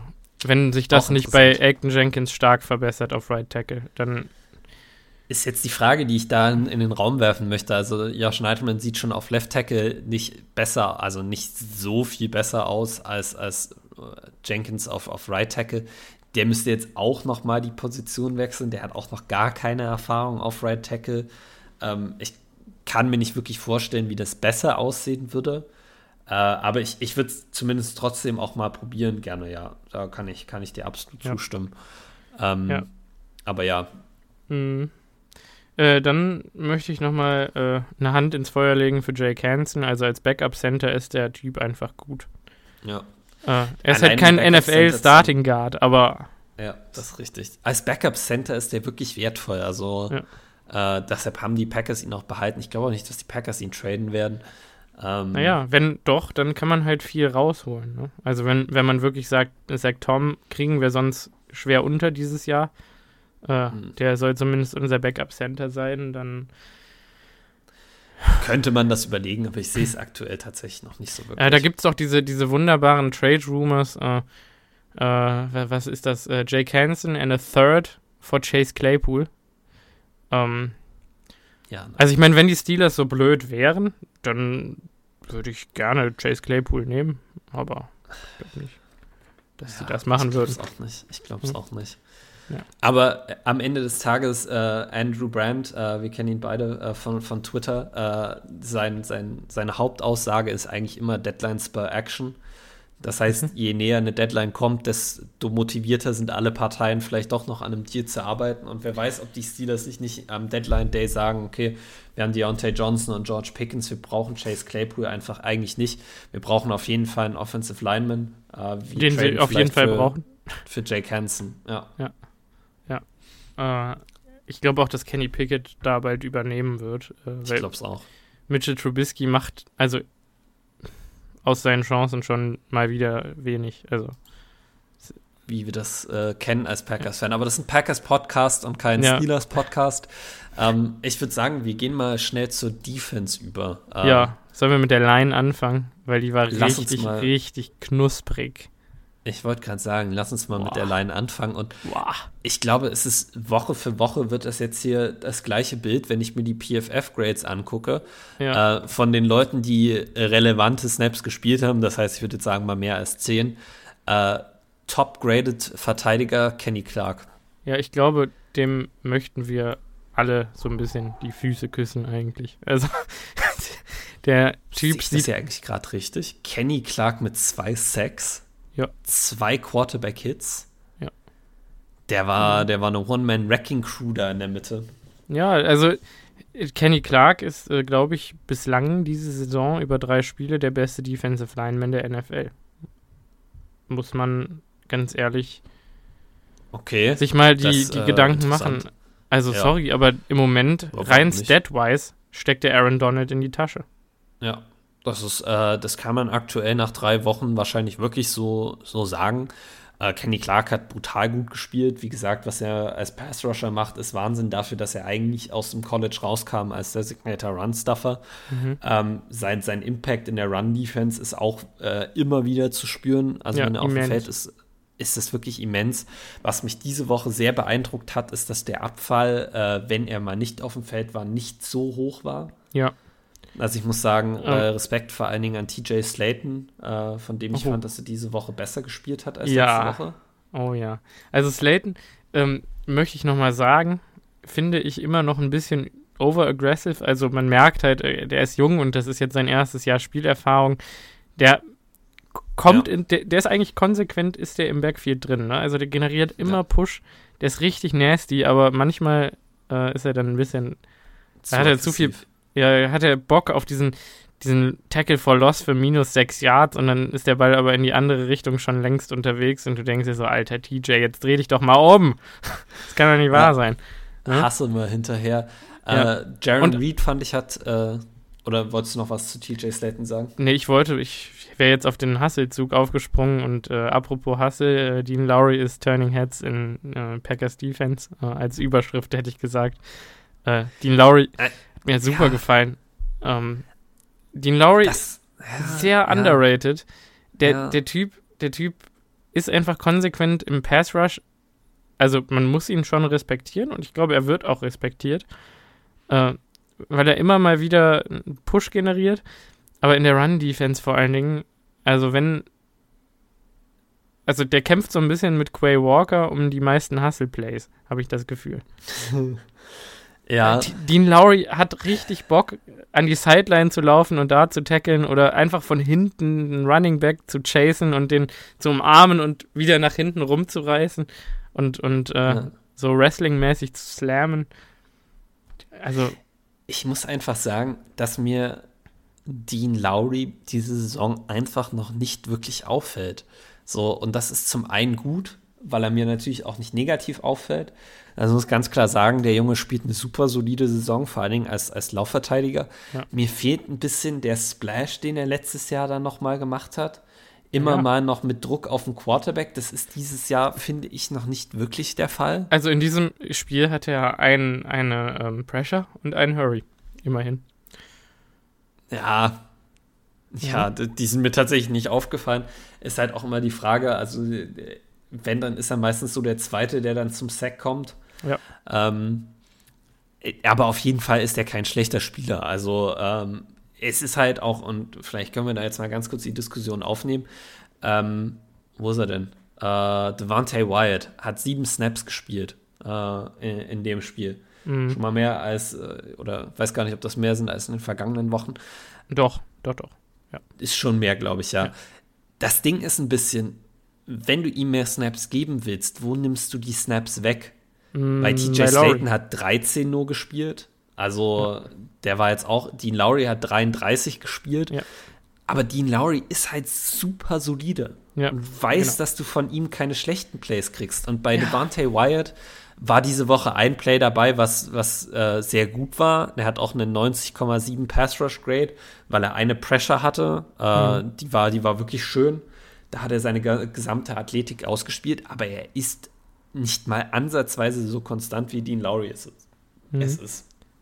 Ja. Und ich glaube, dass äh, diese Tiefe der Defensive Line, besonders mit Jaron Reed und Dean Lowry hinter Kenny Clark, dazu führt, dass Devontae Wyatt dieses Jahr noch nicht viele Snaps kriegt. Und ich glaube, dass es nicht ganz vorhersehbar war, wie gut und wie konstant Dean Lowry und, und äh, Jaron Reed eigentlich wirklich sind. Ja, ich glaube auch tatsächlich, dass dieser ähm, Wyatt-Pick äh, bei all der ganzen Kritik, die er jetzt bekommen hat und auch von mir, äh, tatsächlich so gedacht ist, Dean Lowry oder Jaron Reed, einer von beiden wird nächstes Jahr verlängert. Der andere ja. darf gehen. Ich glaube, der günstigere von beiden wird verlängert, ehrlich gesagt. Also, das ist so ein bisschen so. Äh, die kriegen wahrscheinlich beide einen Vertrag angeboten. Erstmal. Äh, also, ich kann mhm. mir vorstellen, dass beide ein Angebot bekommen, so wie die jetzt spielen. Und dass die beiden Angebote wahrscheinlich eine Frechheit sein werden. Äh, finanziell mhm. gesehen.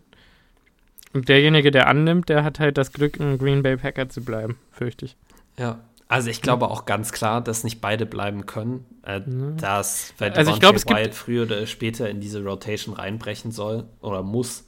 Und er, halt, er hat auch genug Flashes, um zu belegen, dass er, die, dass er das Potenzial hat. Mhm. Das wird ja eigentlich nur noch besser im Verlaufe der Saison. Aber eigentlich kannst du den Lowry, also Oh Gott, wenn du den eigentlich für, für, für ein Jahr, fünf Millionen, zwei Jahre, zehn verlängern kannst, kannst, das kannst du nicht passen. Irgendwie musst du den, also das ist, der Typ auf, ist auf so eine ganz subtile Art und Weise amazing, sag ich mal um jetzt nicht wie Heidi Klum zu klingen, aber.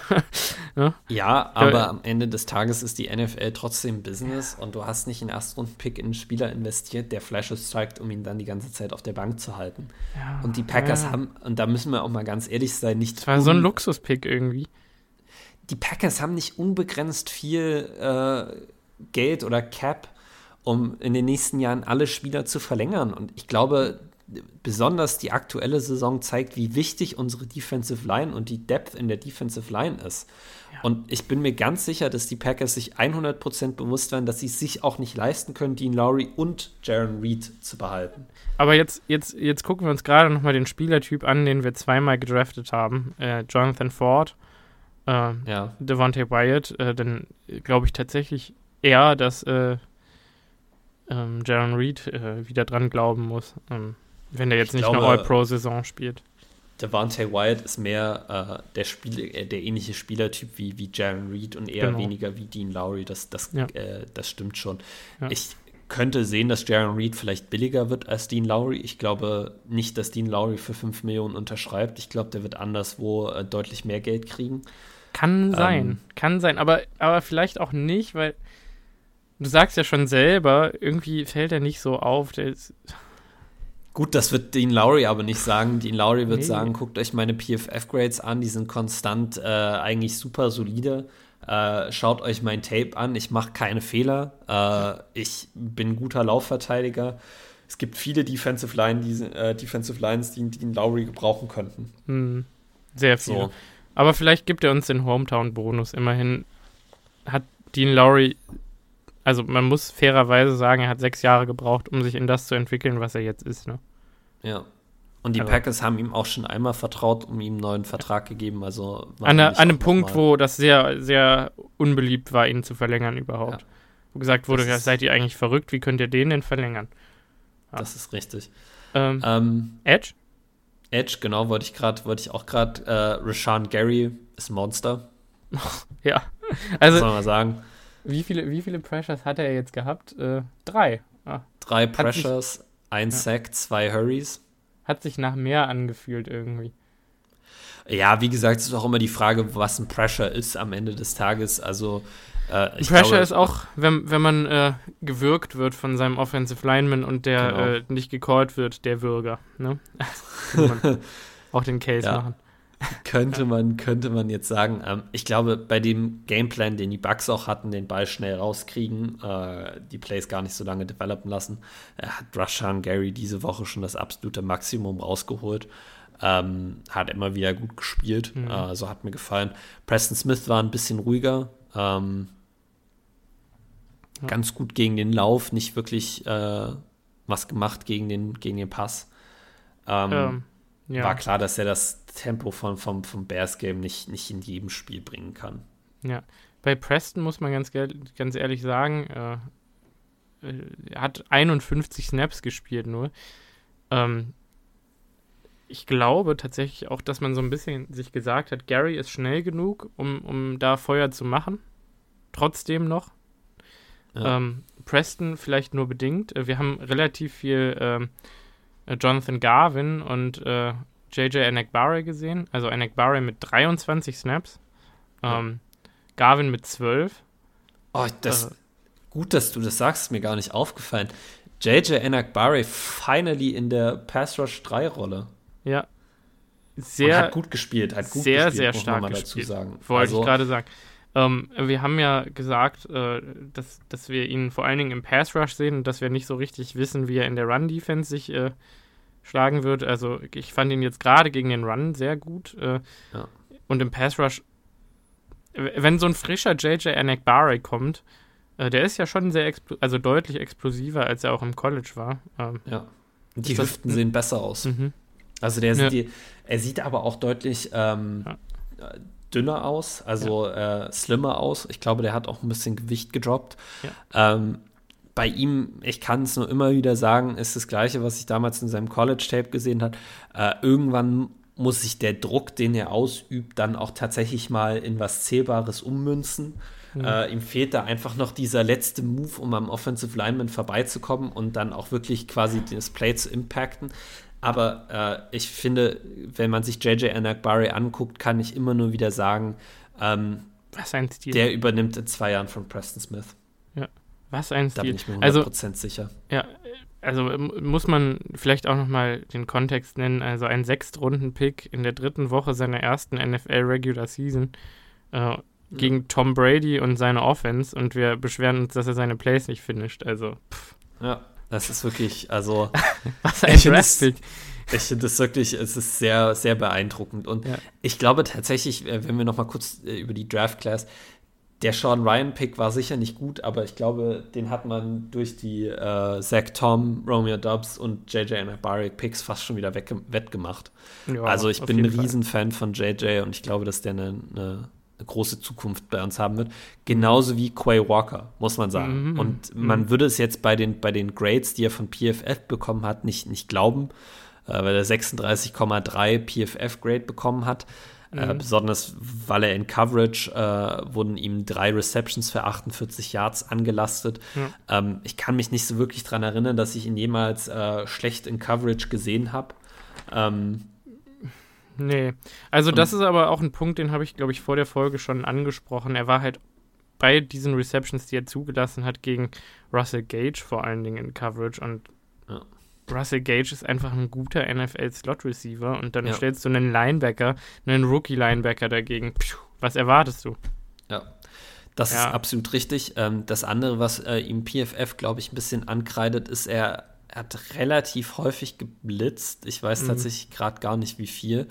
Ähm, und da ist relativ wenig Zählbares bei rumgekommen. Ja, also keine, keine Pressure, kein gar ja. nichts. Ja.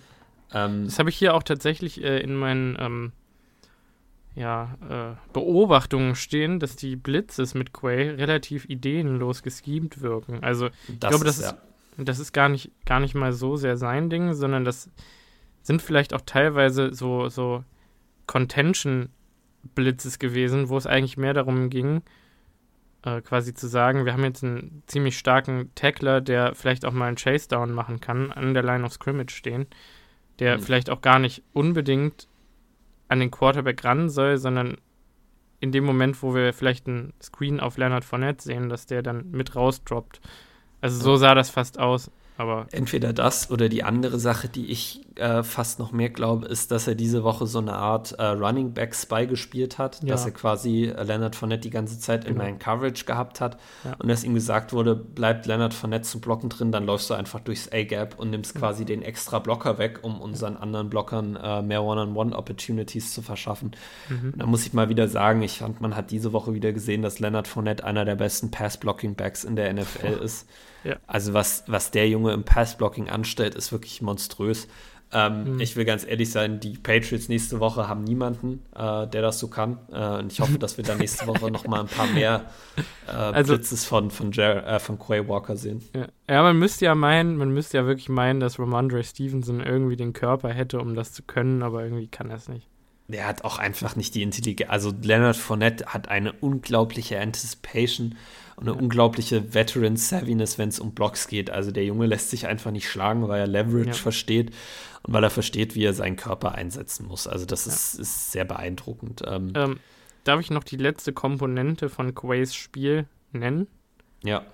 Ähm, ich hatte das Gefühl, dadurch, also ich tatsächlich ziemlich gut auf den Punkt gebracht, wahrscheinlich als so eine Art Running Back Spy eingesetzt, äh, hat das äh, Devondre Campbell so ein bisschen die Chance gegeben, in meinen Augen zu freelancen, in Anführungszeichen. Das heißt, man ja. hat gesagt, so Devondre, ähm, Quay hat Fournette äh, bei spätestens fünf Yards, weil Quay einfach schnell ist und ihn tackeln wird. Äh, ja. Versuch mal, ob du vielleicht das richtige Gap findest, jedes Mal. Und Devondre Campbell hat oft das richtige Gap gefunden.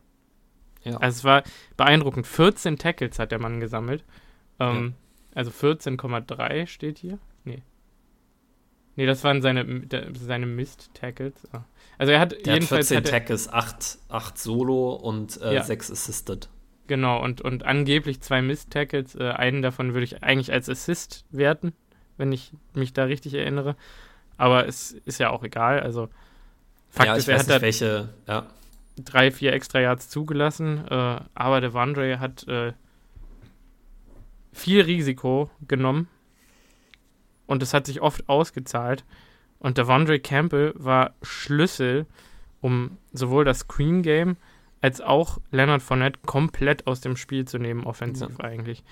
Und äh, ich glaube, diese Quay-Dre-Kombination, die wird uns noch richtig viel Freude bereiten. Oh, Simon, das Wortspiel war, war okay. Ja. es ging. Ja. Äh, nee, aber klar, wenn wir über Devondre Campbell reden, dann müssen wir, äh, also sein Tackling war stark verbessert. Mhm. Äh, wir müssen über das letzte Play, glaube ich, oh, reden. All ähm, Pro. All Pro, kann ich, kann ich nur absolut zustimmen. Es gibt tatsächlich Gerüchte, ich weiß gar nicht, ob du das Postgame-Interview von Aaron Rodgers gesehen hast, der äh, meinte, dass die Bucks auf dem Jumbotron was gesehen hat äh, oder was gezeigt haben, was er gesehen hat und der Defense gesagt hat für das, für das finale Play. Ähm, also ich weiß nicht, ob die irgendwie äh, Kamera, eine Kameraeinstellung des Tablet von Byron Leftwich gefilmt haben und Aaron Rodgers genau gesehen hat, welche Plays da, da zu sehen waren. Ähm, ich halte das für ein bisschen für Humbug. Äh, was mhm. nicht Humbug ist, und das hatte Von J. Campbell nach dem Spiel auch gesagt, ähm, sie wussten, dass bei einer bestimmten Konstellation in der Red Zone die Bucks ein bestimmtes Spiel laufen.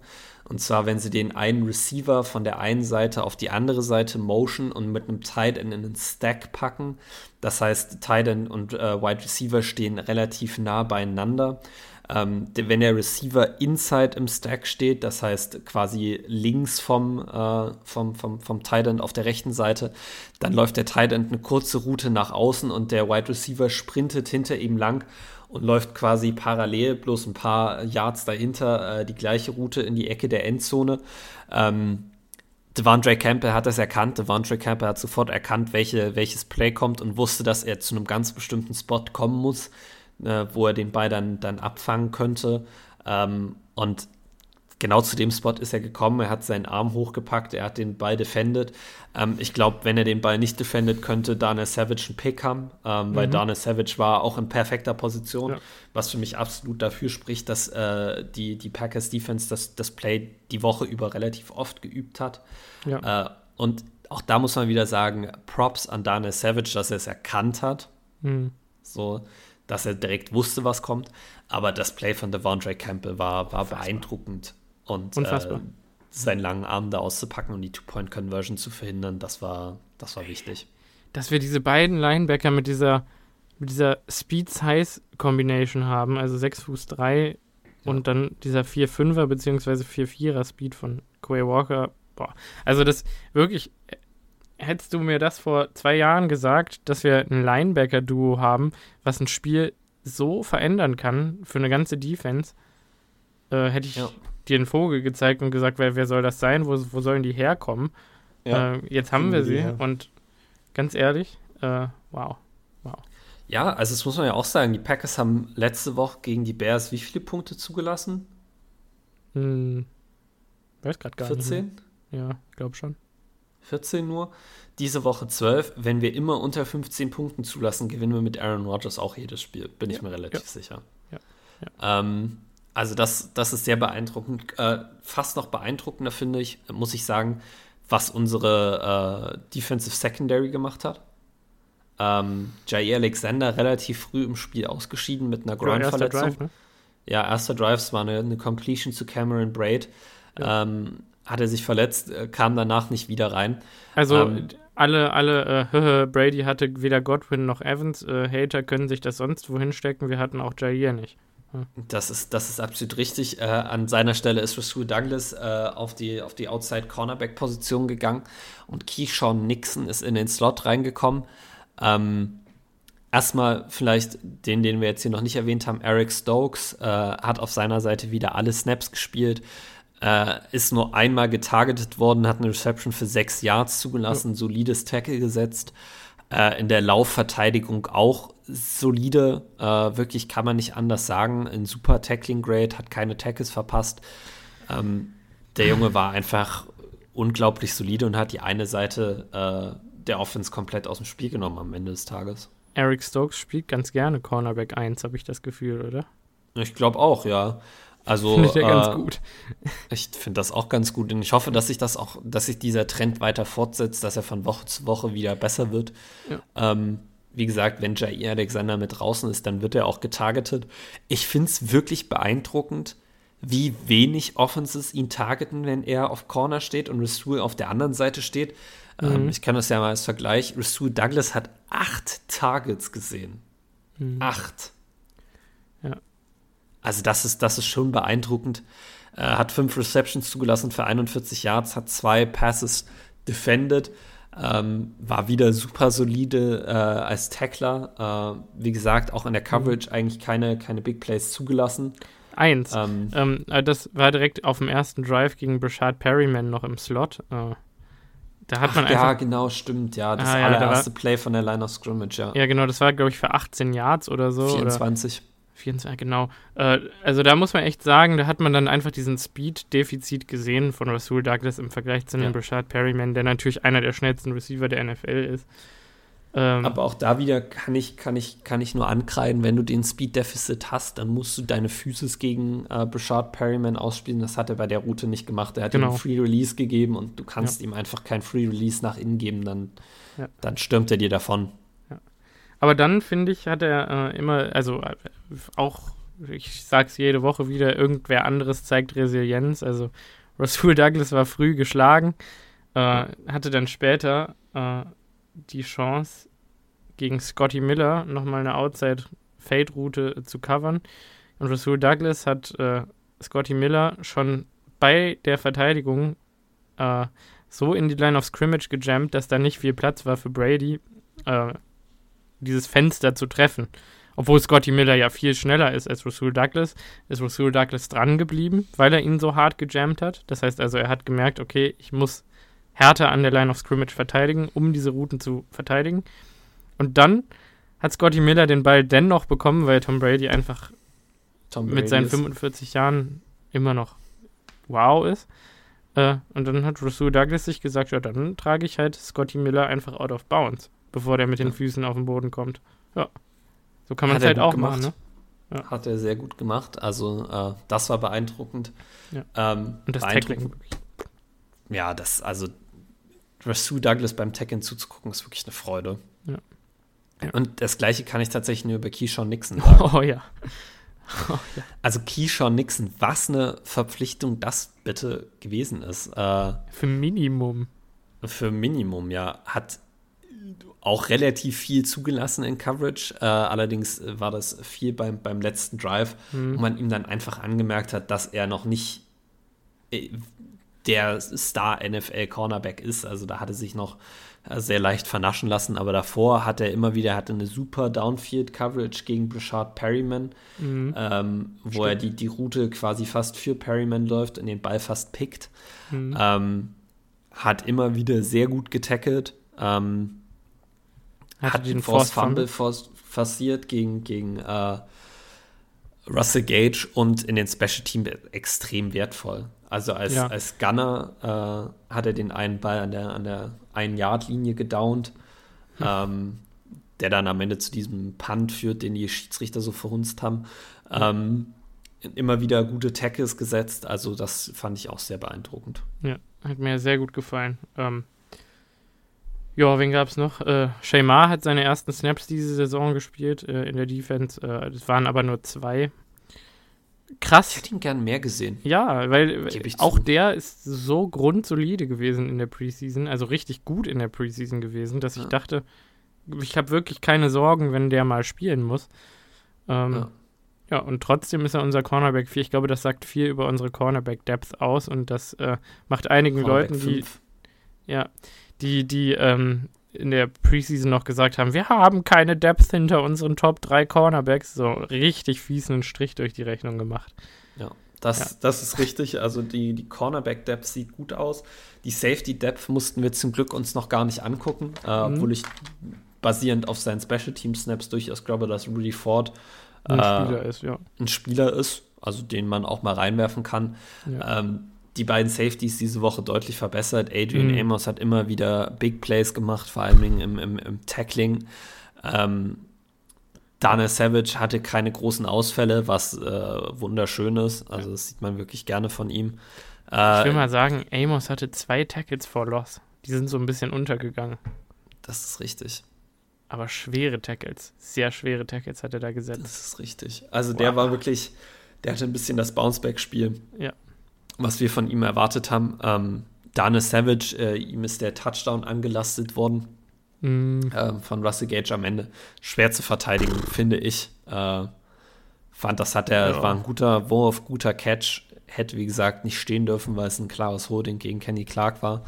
Ähm, aber das muss man ja sagen, das war eine, eine, deutlich verbesserte Leistung von Savage und Amos gegen den Gegner, der deutlich besser war als die mhm. Chicago Bears. Also, wenn wir jetzt hier mal noch ein kleines Bears-Bashing reingehen wollen, wie die Bears 2 und 1 stehen, wissen die selber nicht. Nö. Also die haben auch gegen die Texans wieder, die hätten das Spiel verlieren müssen. Die, die, sind ja total Justin verwirrt. Fields haben, hat so schlecht gespielt und hat halt wirklich Ey. Glück gehabt, dass auf der anderen Seite Davis Mills stand.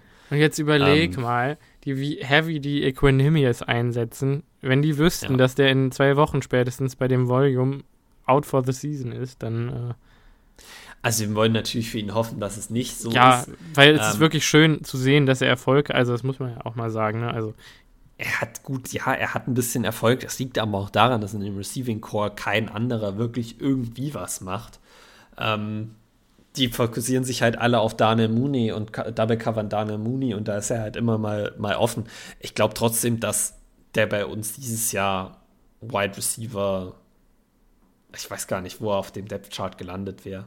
Hm weil ich sehe ihn nicht vor, vor Christian Watson und Romeo Dobbs, nicht vor Alan Nazar und Randall Cobb und eigentlich ja, wahrscheinlich, Watkins. Wahrscheinlich wäre er vor Dobbs und äh, Watson gewesen, tatsächlich. Und das ist wahrscheinlich auch der Grund, warum man ihn hat gehen lassen, weil man ihn schon dann eingesetzt hätte und der dann in die Snaps reingefressen hat oder hätte, die dann mhm. andere Spieler bekommen hätten. Also glaube ich ganz ehrlich, weil. Ja, bin ich mir nicht so sicher. Ah, der hat schon diesen Wet-Savvy, ähm, den man dann nutzt, solange man es mhm. hat. Ich glaube, das war kalkuliert, dass man ihn hat gehen lassen, aber ähm, ja. Kann man sich drüber Das sowieso. Das, das sowieso. Ähm, ja. Aber am Ende des Tages war das, war das eine gute Leistung ähm, ja. von unserer darf Defense, um das Ganze jetzt hier nochmal ein bisschen zusammenzufassen. Ja, darf ich noch ganz kurz sagen, ich bin ziemlich sicher, ich lese überall, dass Quay Walker diesen Fumble geforst hat. Das war, äh, wenn du jetzt nee. sagst, das war AJ Amos, das war das ganz war Amos, Quay doch. Walker.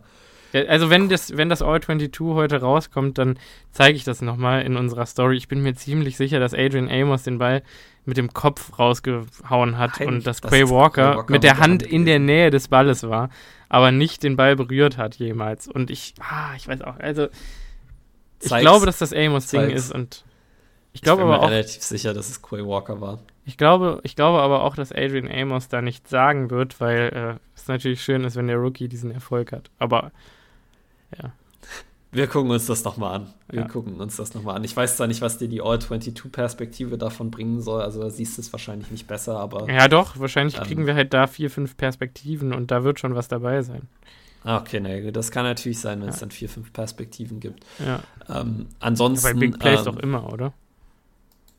Das stimmt eigentlich, ja, ist schon richtig, ist schon richtig. Special Teams könnte man diese Woche mal drüber reden. Äh, Finde ich. Ja, war wirklich, also, äh, wirklich darf ich ganz kurz mal sagen, äh, wir haben, ja.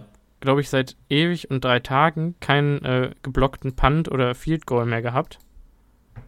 Ja. Ähm, ich glaube, wir sind kurz vorm Durchbruch. Also, ähm, ich glaube es auch. Ryan Suckup hatte ein paar Field Goals, die echt wirklich fast am linken Post gelandet sind und das hatte auch seinen Grund, nämlich äh, Eric Stokes war dieser Grund der immer wieder von der von der äh, von Suckup aus rechten Seite der Protection durchgekommen ist und geflogen ist und gesprungen ist und seine Hände ausgestreckt hat. Irgendwann kriegt er einen diese Saison, das sage ich, ich dir. Ich glaube es auch. Mhm. Ich glaube es auch, dass wir irgendwann einen Block-Kick sehen. Block-Punt bin ich mir noch nicht ganz so sicher. Also da, da sehe ich noch nicht so die Pressure, die wir da bringen. Oh, aber doch, Jonathan Garvin hat da auch äh, ordentlich Druck gemacht. Das wollte ich nämlich eben, als wir über äh, Anak Barry geredet haben, auch nochmal sagen. Auch Garvin, der irgendwie Pressure durch die Mitte bringt, sah mir effektiv aus. Also, hm. ich glaube auch, dass das so ein bisschen das ist, was Garvin auf dieses Roster gesaved hat erstmal. Das kann natürlich sein. Ja. Dann Pat O'Donnell. also das war wirklich super, was der abgerissen hat. Das war gut, das ist absolut richtig. Äh, 44,7 Net Yards per Attempt. Die Hangtime mit 4,39 ist auch gut. Äh, fünf innerhalb der 20 ist sehr gut. Ähm, ja. Besonders auch den einen an, an der 1. Äh, mhm. Ich bin jetzt nicht ganz so enthusiastisch, weil, also, was wir auf der anderen Seite gesehen haben von Jake Kamada, das war noch mal halt so diesen Ticken besser, finde ja. ich. Ja. Also der hat 49,5 Yards äh, per Punt gehabt, eine 4,69 äh, Hangtime. Also der Junge hat ein absolutes Bein für die Buccaneers. Aber Pat O'Donnell, das war wahrscheinlich die beste Panther-Leistung, die wir in Green Bay in den vergangenen Jahren gesehen haben. Mhm. Denke also, ich auch einfach, weil es diese Konsistenz gab und äh, das ist vielleicht gerade eben ein bisschen noch unter den Teppich gefallen an der Aaron Rodgers Performance. Wir haben konsequent das äh, Field Position Battle gewonnen, weil wir immer ein paar Yards rausgeholt haben eigentlich. Ja. Äh, und Besonders weil die Punts so gut waren. Ja, genau. Und Pat O'Donnell hat es uns nicht wieder verloren. Und das ist, ja, das ist in solchen Spielen, also man kann wirklich oft sagen, hm, macht der Panther wirklich einen Unterschied? In, in solchen Ganz Spielen, klar ja. Einen Unterschied, ja. Der ja. macht wirklich einen Unterschied. Also Weil der kann dir das Spiel verlieren aber der ja. kann es dir nicht gewinnen. Und er hat es uns nicht verloren und das, das äh, der gute JK hätte es uns verloren. Das glaube ich auch. Das glaube ich tatsächlich auch. Ja. Ähm, ähm, und dann die Konstanz vor allem im Punting von Pat O'Donnell sah sehr gut aus. Ja. Äh, einer, also klar, wir haben gerade eben gesagt, Rudy Ford äh, mit einer Big-Time-Performance äh, in Special Teams wirklich sehr, sehr stark getackelt. Äh, wer mir nicht gut gefallen hat, war leider Amari Rogers. Also, äh, er hatte ein, zwei Returns, wo ich echt dachte, Alter, jetzt entscheid dich doch einfach für irgend. Es ist egal, wofür du dich entscheidest, nur lauf doch bitte endlich los äh, mhm. und, und versuch überhaupt Yards zu machen, bevor du fünfmal hin und her springst und dann am Ende on spot getackelt wirst. Das kann doch nicht wahr sein.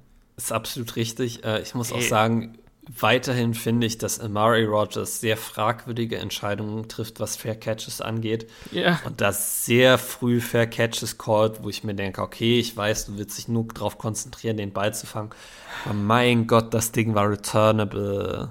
Ja, für 10, 15 Yards, dann nimm die doch ja. bitte. Tu dir, tu, also vielleicht tu uns tu den dir, Gefallen. Ja, oder tu dir selbst mal den Gefallen und versuch irgendwas zu machen, damit du einen Grund geben kannst dafür, dass man dich auch in der Offense einsetzt. Also, ja. oh Mann. Ja. Es ist, es bleibt der Drittrunden-Pick-Fluch der Green Bay Packers. Ja. Ich kann hm. mich echt nicht an den letzten soliden Drittrunden-Pick erinnern, den wir getätigt haben. Nee, also wirklich Jay Sternberger, Amari Rogers, Sean Ryan bisher, ähm, Montravius Adams davor. Äh, das ist. Uh sieht alles nicht so gut aus. Aber am Ende des Tages muss man sagen, ähm, die Packers haben das Spiel gewonnen. Ähm, das ist das absolut Wichtigste. Äh, ja. Simon, gib uns mal dein Offensive und Defensive MVP für das Spiel. Also Offense hast du zwar schon gegeben, ja. aber. Aaron Rodgers. Ähm, defensiv finde ich es relativ schwer, weil halt viele Performances rausragend waren irgendwie. Äh, und da möchte ich mal wieder Odd sein äh, und jetzt nicht Kenny Clark nehmen, es, ich denke, es, es war der Vondre Campbell für mich, tatsächlich. Ja, äh, dann nehme ich Kenny Clark. Äh, ich, mhm. Also Kenny Clark äh, musste für mich da müsste für mich da mit rein. Vollkommen. Äh, offensiv, ich würde es tatsächlich an Romeo Dubs geben. Ja. Ähm, weil ich finde, dass er mit seiner Performance uns vor allen Dingen in den ersten beiden Drives äh, die Offense geöffnet hat. War ziemlich gut. War ziemlich ähm, gut, ja. Natürlich, also Aaron Rodgers müsste man wahrscheinlich den MVP schon geben, das ist richtig. David Bakhtiari hat für mich auch, finde ich, einen guten Claim, aber er hat halt nur die Hälfte der Snaps gespielt. Mhm. Ich muss einfach sagen, Romeo Dubs, das erste Mal, dass er so viel Action kriegt, 55 Total Snaps. Ähm, ich fand im Run-Blocking ist er nicht wirklich negativ aufgefallen. Ja. Er hat immer wieder auch äh, Yards after Contact gemacht. Er hat einen Touchdown gemacht. Äh, für mich war das eine super Vorstellung von, von Darf Romeo. gerne so weitergehen, ne? Darf auf jeden Fall gerne so weitergehen. Ja. Ähm, und damit schließen wir das Spiel gegen die Tampa Bay Buccaneers ab. Ähm, ich bin mir sicher, wir sehen sie in den Playoffs wieder. Mhm. Ähm, Ja, hast du noch was zu sagen zu dem Spiel? Ja, also nächstes Mal, wenn wir die treffen in den Playoffs, dann laufen, die, laufen wir denen so richtig den Rachen runter. Also ich. Dann macht Simon nochmal seine Wette und diesmal gewinnt er sie. Ja, ach genau, ja, das Ja, ich habe so eine 1 Euro für 500 Euro Wette auf AJ Dillon gehabt im Prinzip, dass er zwei Touchdowns, äh, sehr viele Touches, sehr viele Yards erzielt, äh, sehr viele Catches macht. Äh, ist nicht so ganz aufgegangen, schade. Ja, äh, den 1 Euro, den 1 ja. Euro kann man da auch durchaus mal. Äh, ich war mir so sicher. Ah, ja. Ja, das glaube ich dir.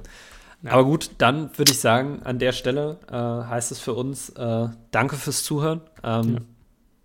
Wir hören uns in der nächsten Folge im Preview äh, zu den New England Patriots. Ja, ohne Mac Jones. Bis dahin. Bis dahin. Ciao. Ciao.